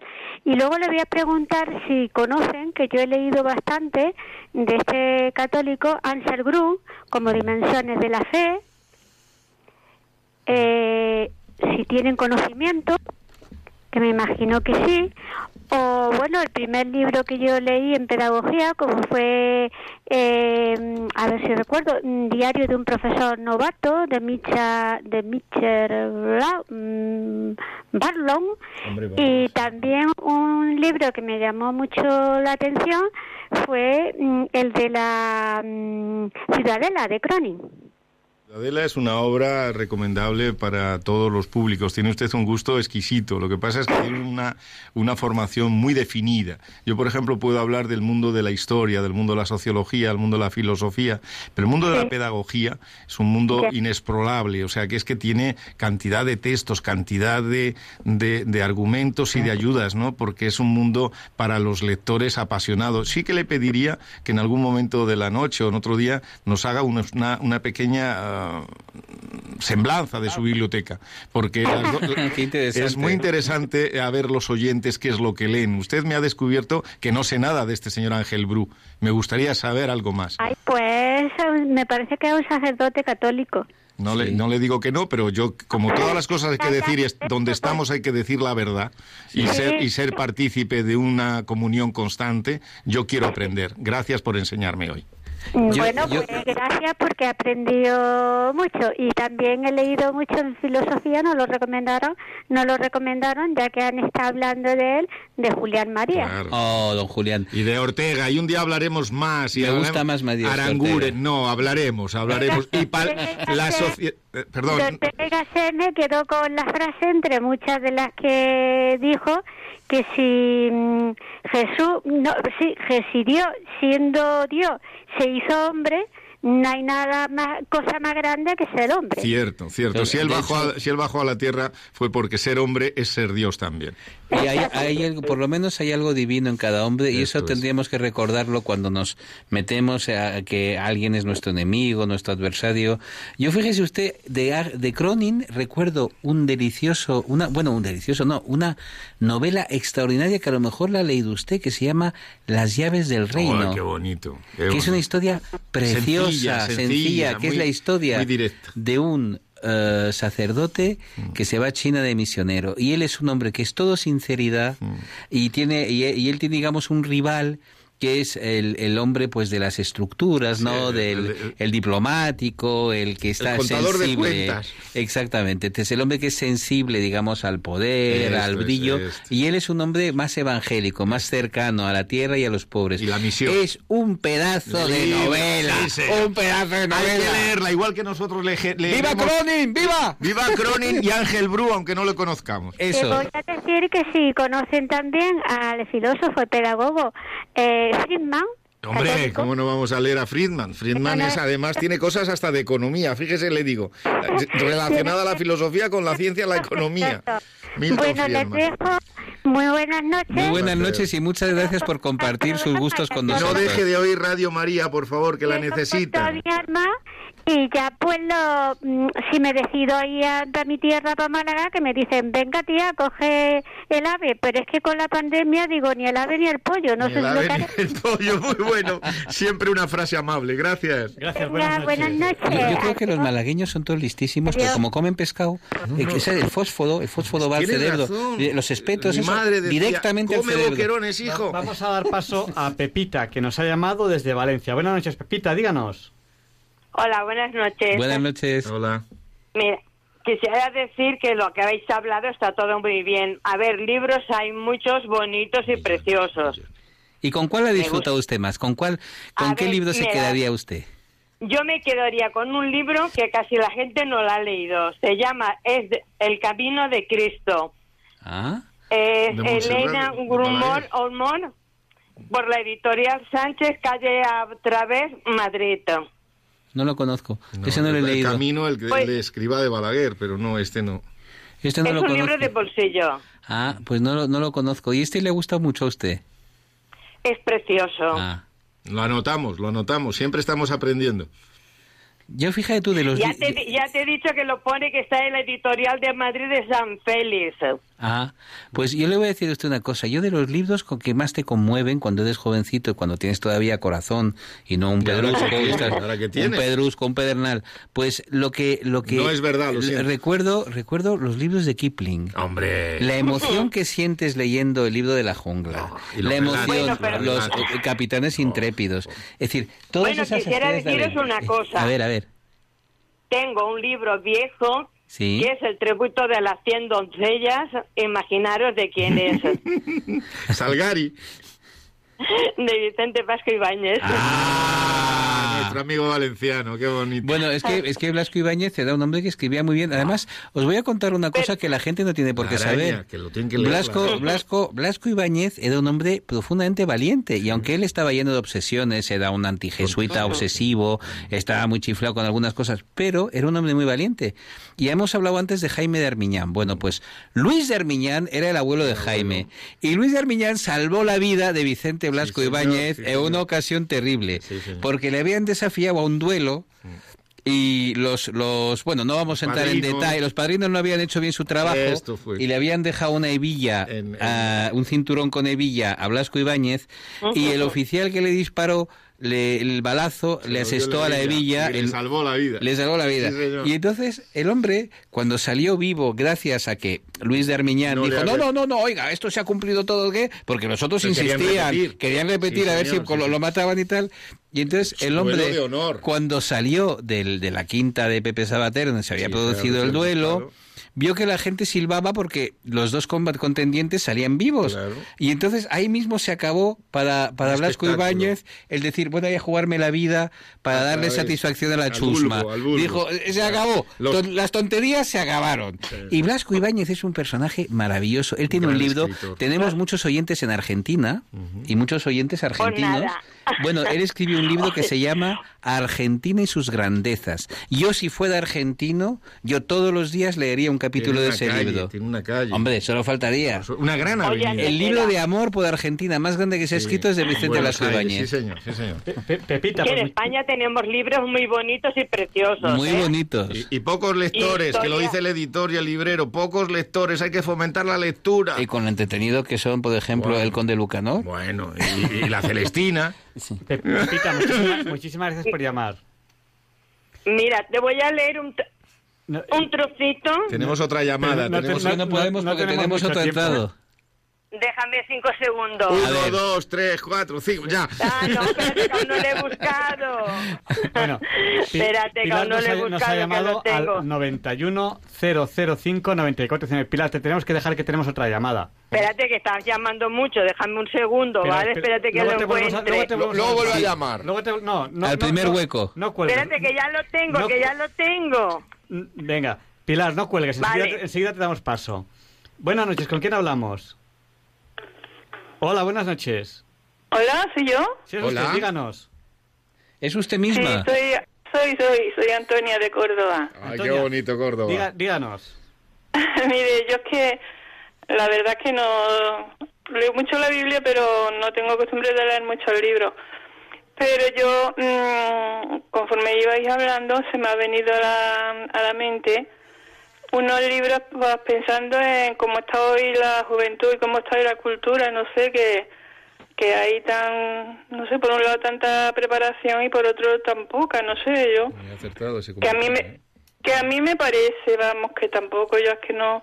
Entonces yo mm, he estado pensando digo bueno mm, yo no he sido nunca una gran lectora no pero yo ahora muchas veces echo de menos pues el libro ese que teníamos en el colegio de mm, la enciclopedia Álvarez. Hombre, no tres, tres, tres niveles tenía la enciclopedia, había que primero segundo y Sí, tercer señora, grado. Las tres enciclopedias. Sí, y también echo de menos el, catecismo que teníamos, que también era primero, era segundo y tercer grado, era el padre Ripalda. Que no me acordaba yo ni y, y he llamado por eso porque digo cómo era que el catecismo El padre que Ripalda. si yo lo encontrara ahora lo compraría Pues mire es usted, que no me hay una, perdone que voy a adelantarme para que no le haga perder el tiempo aquí Javier, que es que es muy malo. Eh, hay una Sí. página que se llama Iberlibro.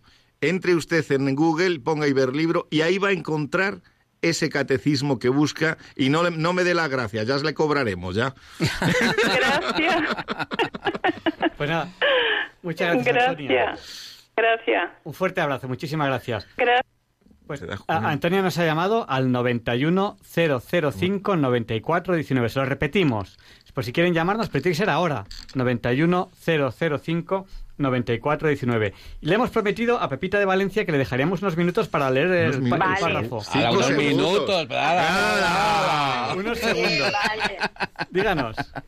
Hola, mira, a ver, esto se escribió en el monasterio del Pucho en el 1940. Sea breve, sea breve, que tenemos ya la siguiente llamada. Díganos. Vale, pone mi pueblo querido, que es el pueblo de Masamagrello. Pueblo querido de mis amores, en él encontré mis primeros amores. Qué bellas y qué guapas eran las mujeres de mi pueblo. Pueblo querido de mis amores. Qué, qué mujeres más bonitas hallaban en mi pueblo, pueblo querido de mis amores, allí donde encontré mis primeros amores. Qué hombres, qué buenos, qué hoy, qué pueblo tan bonito. Hermanos, pueblo de mis amores, de mi tierra, el honor y el orgullo, encontré en la gloria y el buen dicho a mis primeros amores. pueblo bondito de, Pepita, de tenemos que cortarte. amores.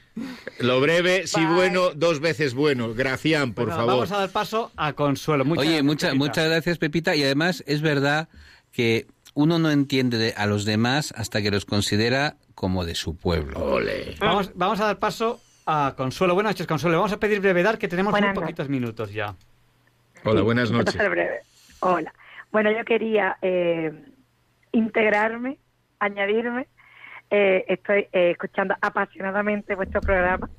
Me está dando vida. Hace falta muchos programas así. Y yo quería eh, aportar eh, la reina para mí mm, mm, de la literatura y de también de la trascendencia española, que es eh, Teresa de Humada, Santa Teresa de Jesús. Hombre, Hombre. hombre, la de Ávila. Gracias, gracias.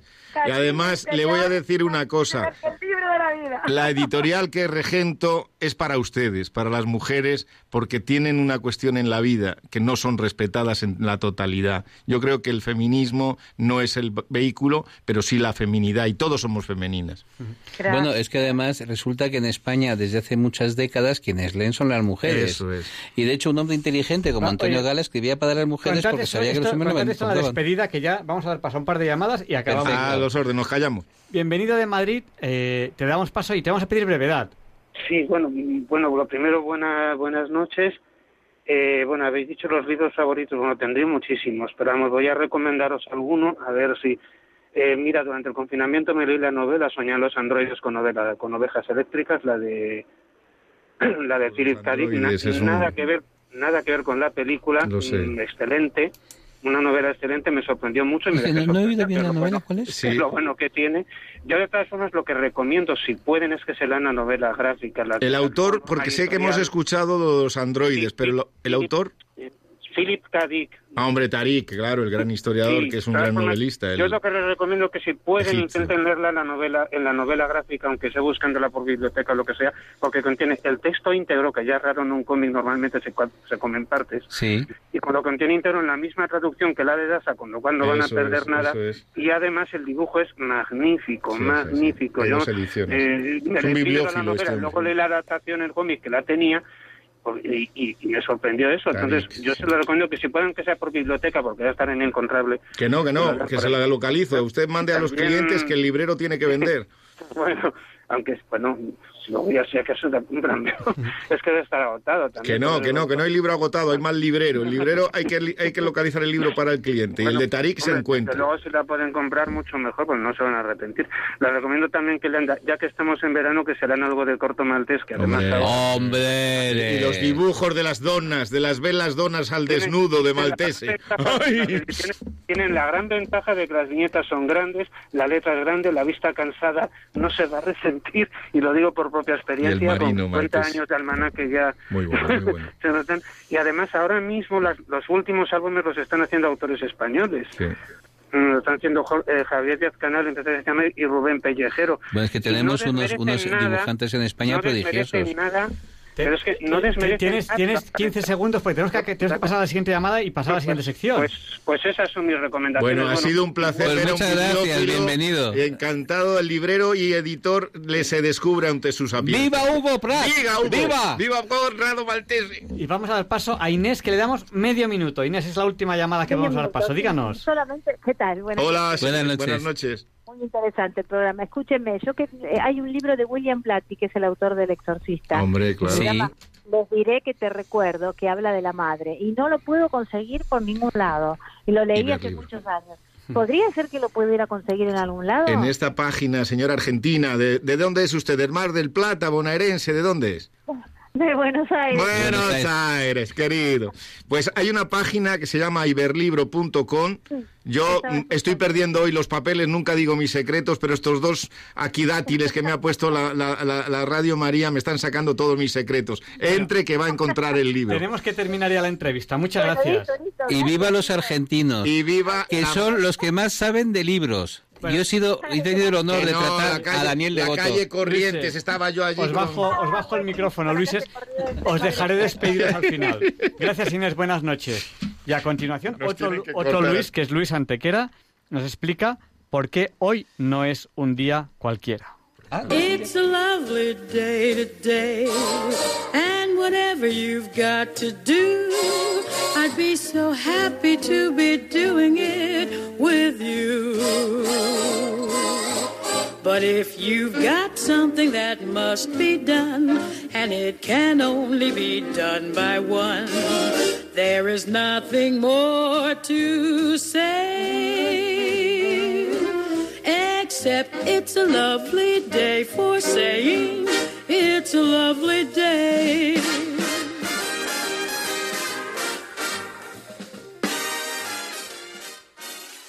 No, Javier Ángel, no directos compañeros de diálogos con la ciencia, no, queridísimos oyentes de Radio María.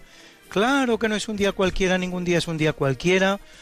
Y este 23 de julio que nos disponemos a comenzar ahora mismo tampoco, porque en fecha tal, pero del año 1230, en el monasterio italiano de Monte Cassino, se firma la paz de San Germano, que pone fin a las guerras entre el Papa Gregorio IX y el emperador Federico II Hohenstaufen, con la devolución por parte de este al Papa del reino de Sicilia y de todos los territorios pontificios que había ocupado.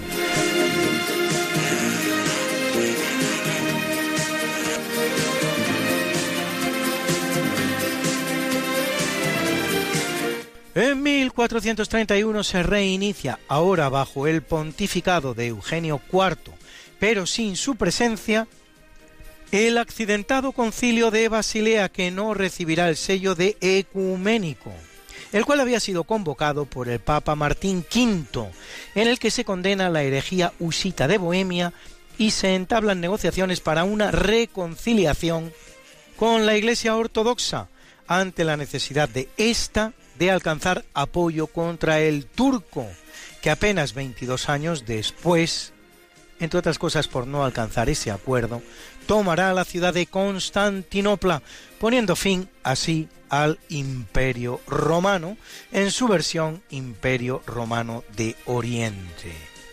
La no presencia del Papa y la lejanía de Basilea, en Suiza, como se sabe, respecto de Roma, llevará a varios malos entendidos entre Papa y Concilio, resueltos con la repentina clausura de este por el legado papal.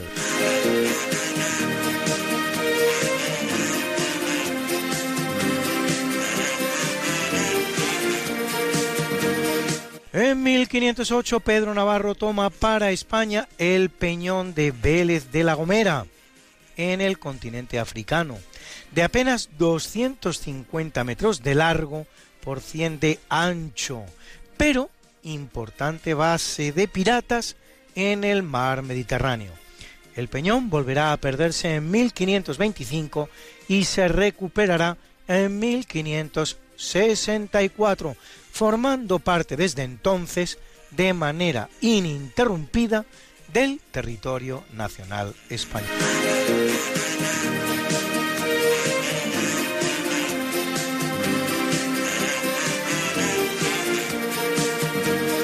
En 1840, cuando ya tiene 14 años de edad, se pone fin en Brasil a la regencia que gobernaba el país desde que en 1831 Pedro II ascendiera al trono imperial de Brasil a la edad de 5 años.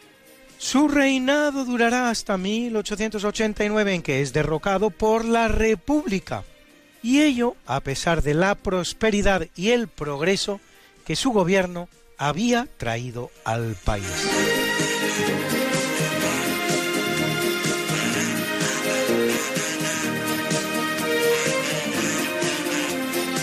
En 1921, en pleno desastre de anual, el regimiento de cazadores de Alcántara protege la retirada de las tropas españolas a través del río Igán, una protección que salvará a muchos soldados, pero para el regimiento tendrá un coste de 471 bajas de los 691 militares que lo componen.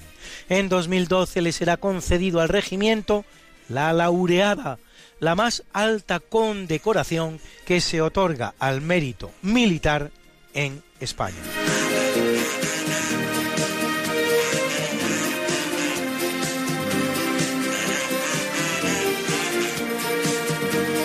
En 1936 en Toledo el coronel José Moscardo se niega a rendir el Alcázar a las tropas republicanas que lo tienen sitiado, las cuales en represalia fusilarán al hijo del coronel que tenían preso. Noble comportamiento.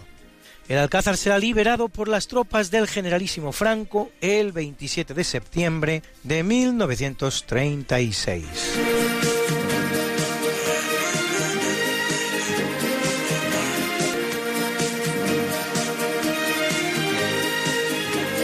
En 1952 en Egipto, el general Naguib encabeza un golpe de Estado que logra la abdicación del rey Farouk y proclama la República. Un año más tarde, el coronel Gamal Abdal Nasser ocupará la jefatura del Estado, que ya no abandonará hasta que en 1970 le sobrevenga la muerte por un ataque al corazón.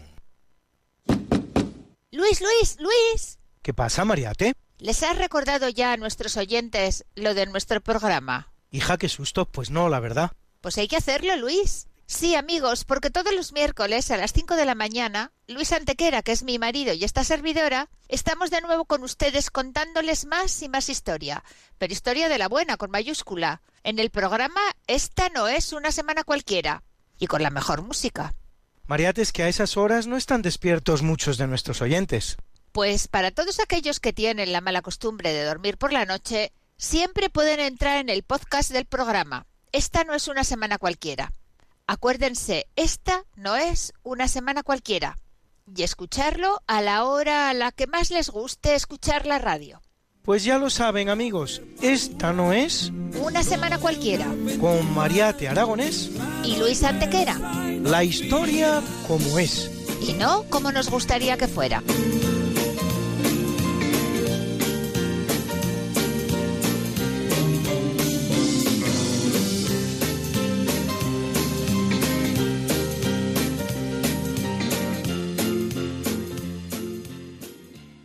En 1967 Puerto Rico realiza el primer plebiscito sobre su estatus político frente a Estados Unidos, que vendrá seguido de otros tres en 1993, 1998 y 2012, ganando en los dos primeros la opción Estado libre asociado, un pacto entre dos naciones soberanas, y en los dos últimos la opción estatidad, definida como el ingreso a la Unión de los Estados Unidos de Norteamérica como un Estado manteniendo la Constitución.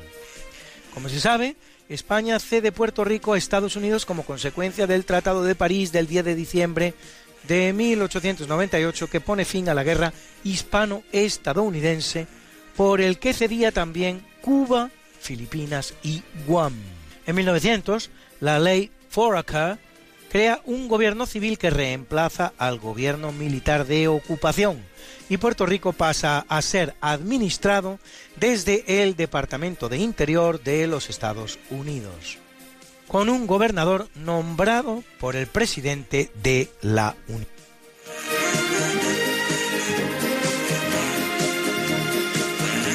En 1917 la ley Jones incluso otorga a los puertorriqueños la ciudadanía estadounidense. En 1947 Estados Unidos permite las primeras elecciones libres en 1947, medio siglo después, para gobernador, las cuales gana Luis Muñoz Marín, fundador del Partido Popular Democrático.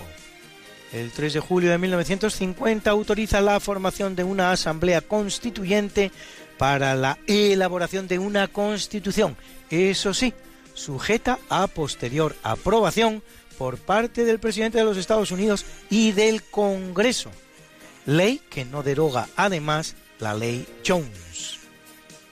Ese mismo año, una así llamada insurrección nacionalista proclama la República de Puerto Rico, con algunos combates en diferentes puntos del país. En 1952 se implanta el estatus de Estado Libre Asociado.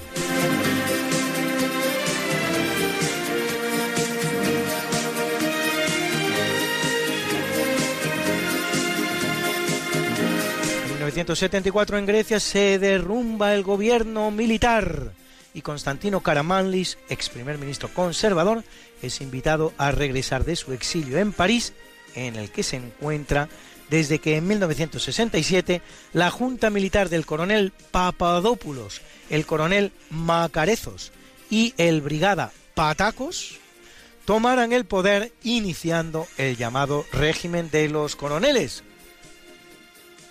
Y del brigada, digo yo. Cuatro meses más tarde se celebran elecciones libres que ganará Karamanlis, elegido primer ministro. Tras las elecciones, un plebiscito abole la monarquía e instaura la República Helénica.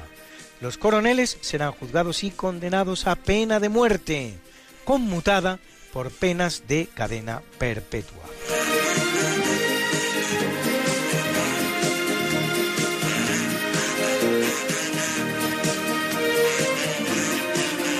En 1992 los dirigentes eslovaco y checo Vladimir Mesiar y Václav Klaus acuerdan en Bratislava el proyecto de ley sobre la escisión de ambas repúblicas de Checoslovaquia. Checoslovaquia es un estado creado en 1918 al final de la Primera Guerra Mundial. Es una mezcla de razas germánicas y eslavas. En 1939 será ocupado por la Alemania nazi y desde el final de la Segunda Guerra Mundial forma parte de la órbita soviética, expulsando del país a tres millones de ciudadanos de etnia germánica y húngara. Una revolución pacífica a la que se da en llamar de terciopelo pone fin al gobierno comunista en 1990, seguida después, como vemos, por la segregación del país en dos. Bruna, Bruna, nació María y está en la cuna, nació de día, tendrá fortuna. Por dar a la madre su vestido largo y entrar a la fiesta con un traje blanco. Y será la reina cuando María cumpla 15 años. Te llamaremos Negra María, Negra María que abriste los ojos en carnaval. En el capítulo del natalicio en 1649 nace Giovanni Francesco Albani, más conocido como Clemente XI, vicentésimo cuadragésimo segundo papa de la Iglesia Católica que lo es 21 años, durante los cuales condena el jansenismo, la contaminación china y malabar en la liturgia y apoya la lucha contra el turco.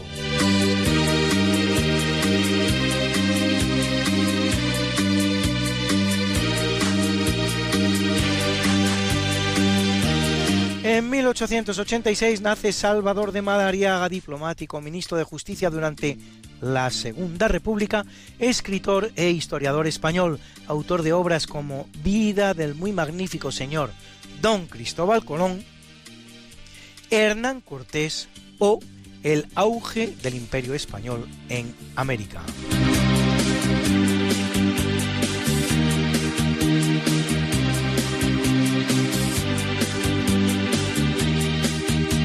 Nace en 1892 Tafari Makonnen, más conocido como Haile Selassie, último emperador de Etiopía, que lo es 44 años desde 1930 hasta 1974.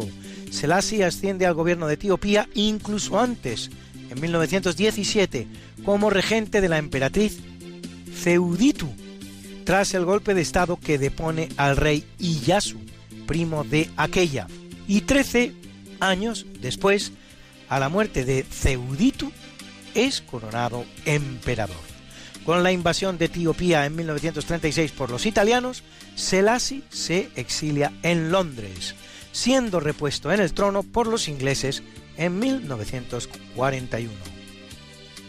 El 12 de septiembre de 1974 un golpe de Estado lo depone y lo encierra en prisión, en la que morirá cinco meses más tarde con 82 años de edad en circunstancias no muy claras.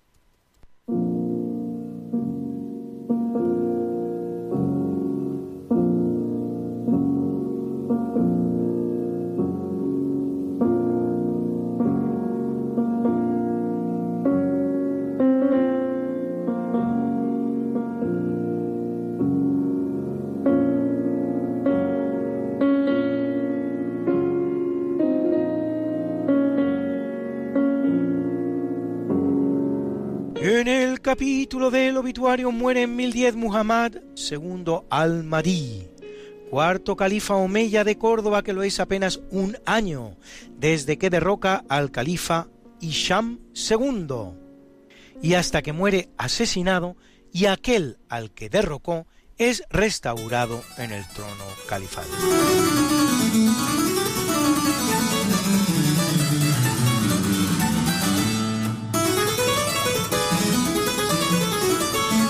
1757 muere en Madrid Domenico Scarlatti, músico barroco italiano compositor de unas 600 sonatas para tecla.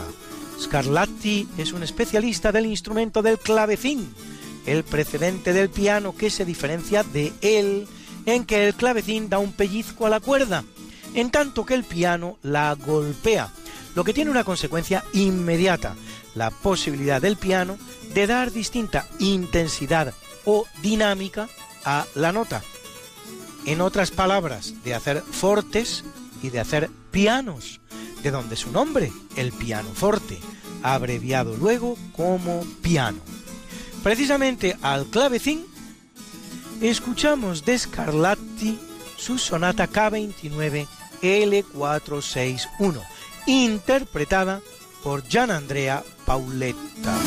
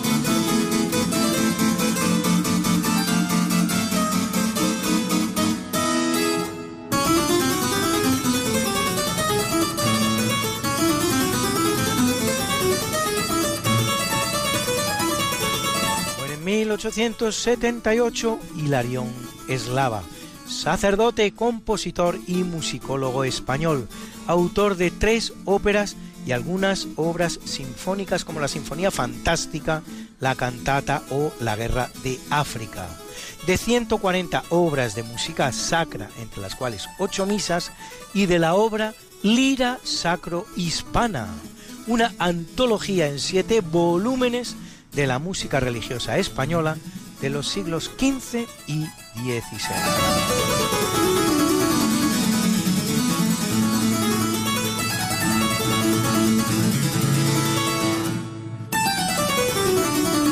En 1885 fallece Ulysses S. Grant, general, héroe de la Guerra de Secesión norteamericana en la que participa con el bando unionista y presidente de los Estados Unidos durante ocho años por el Partido Republicano. Uno de los inspiradores de la política de concentración en reservas de los pocos indios que los colonos norteamericanos habían dejado con vida en el país. Política, ni que decir tiene, impensable en el imperio americano español donde jamás fue desplazado un indio y que en su conjunto dejará reducidos los indígenas originarios norteamericanos a menos de un 1% de la población estadounidense, con mestizaje cero.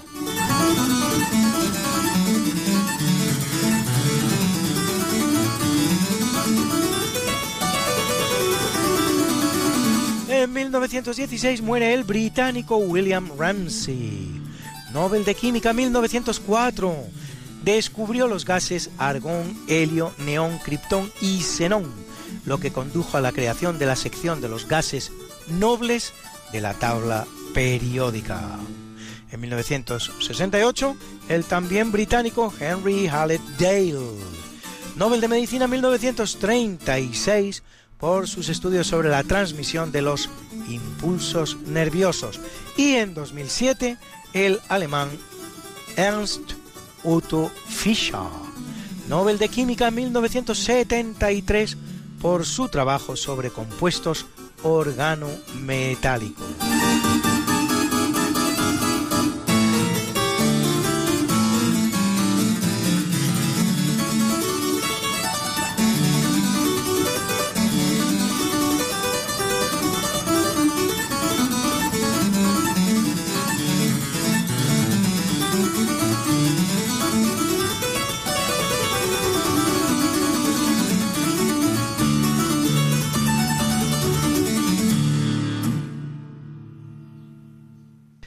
1951 muere Philippe Pétain, militar y político francés, el héroe de la Primera Guerra Mundial, con la victoria de Verdun sobre Alemania, convertido luego en presidente de la parte de Francia que no es ocupada por los alemanes durante la Segunda Guerra Mundial, llevando a cabo una política colaboracionista con el nazismo que le llevará a ser juzgado y condenado a muerte al terminar la guerra, sentencia que le será conmutada por la de cadena perpetua de la que será liberado mes y medio antes de morir.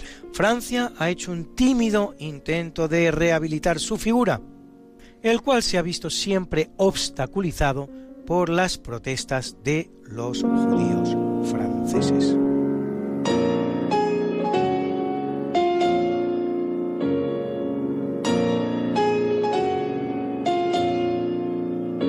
En 1999 muere el rey Hassan II de Marruecos, que había ascendido al trono en 1961 al morir su padre, Mohamed V, verdadero fundador del Estado de Marruecos tras obtener la independencia de Francia y de España en 1956. Durante su reinado de 38 años, trabaja por la unidad árabe y organiza la llamada Marcha Verde sobre el Sáhara, que precipitará la salida de España del escenario, ocupando Marruecos el territorio, que permanece desde entonces en una ambigua posición internacional, pendiente de la celebración de un referéndum que clarifique si se declara Estado independiente o se incorpora a Marruecos.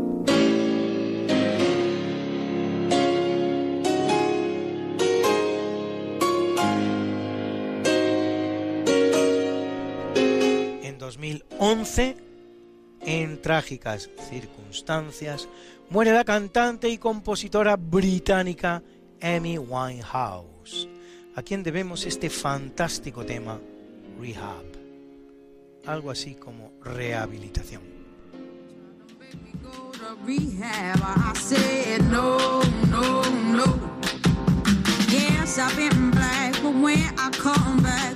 no, no, no.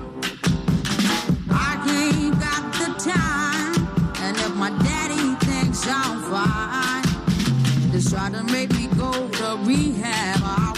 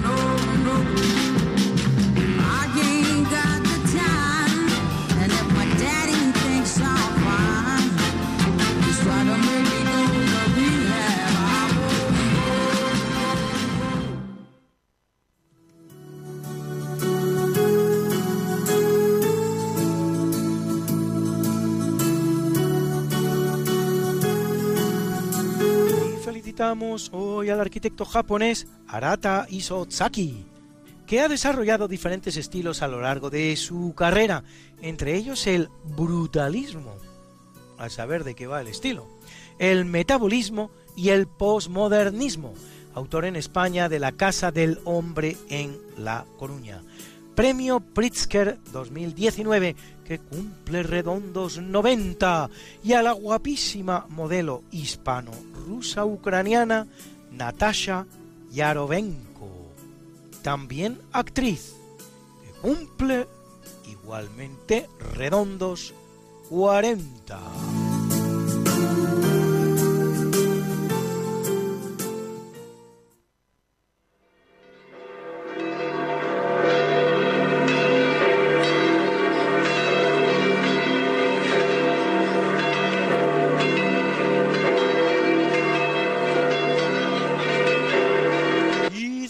Iglesia Católica a Trófimo, Teófilo, Vicente, Apolonio, Eugenio, Primitiva y a los 26 pasionistas de Daimiel, asesinados por las hordas republicanas durante la Segunda República Española. Mártires, a Apolinar, Liborio y Bodino, obispos,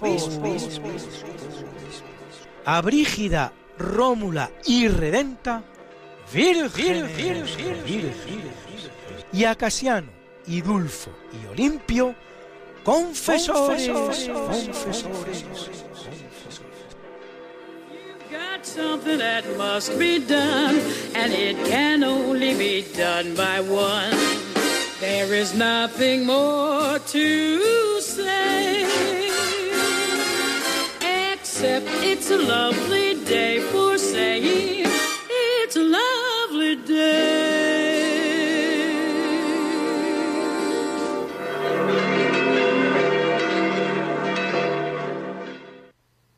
Javier Ángel, tenemos una magnífica noticia que dar a nuestros oyentes. Antes hemos estado hablando de Jaime de Armiñán y no sabíamos, lleva, lleva don Jaime sin dar noticias suyas desde hace mucho tiempo y claro, con esto del COVID pues teníamos alguna duda. Bueno, ¿seguirá en este mundo? Pues sí, sigue en este mundo y nos confirma, nos eh, confirma José Emilio de Ávila que por lo visto don Jaime está bien y que está, y que está en el mundo de los vivos. Buenas noches, quería despedirme, soy Luis Domínguez, acabo de crear eh, la editorial Libre Ediciones. No dejen ustedes de leer este verano, por favor, mi otro yo simulado, porque es una saga que les apasionará y que les hará una cosa que es fundamental, volver a leer, volver a apasionarse de la lectura y de los libros. Un placer haber estado con estos grandes amigos. Buenas noches. Pues tenemos ya que terminar el programa de hoy, eh, Diálogos con la Ciencia, 23 de julio de 2021. Les esperamos la semana que viene, si Dios quiere. No falten. Les dejamos con el Catecismo de la Iglesia Católica, con Monseñor José Ignacio Munilla, con esta oración, Señor, dame una voz como la de Monseñor Munilla y una sabiduría como la suya. No nos olviden en sus oraciones. Mañana tengo un tema que, que resolver con un malentendido a primera hora de la mañana, así que antes de irse a dormir, si están ahí, Rezaremos todos contigo. recen para que el tema se resuelva bien. Muchas gracias, buenas noches y hasta la semana que viene.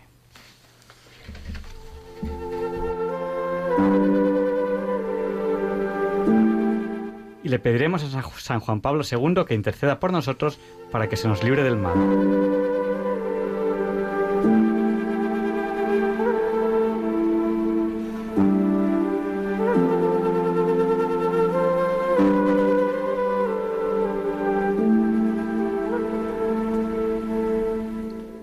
Y así concluye en Radio María el programa Diálogos con la Ciencia. Dirigido por Javier Ángel Ramírez.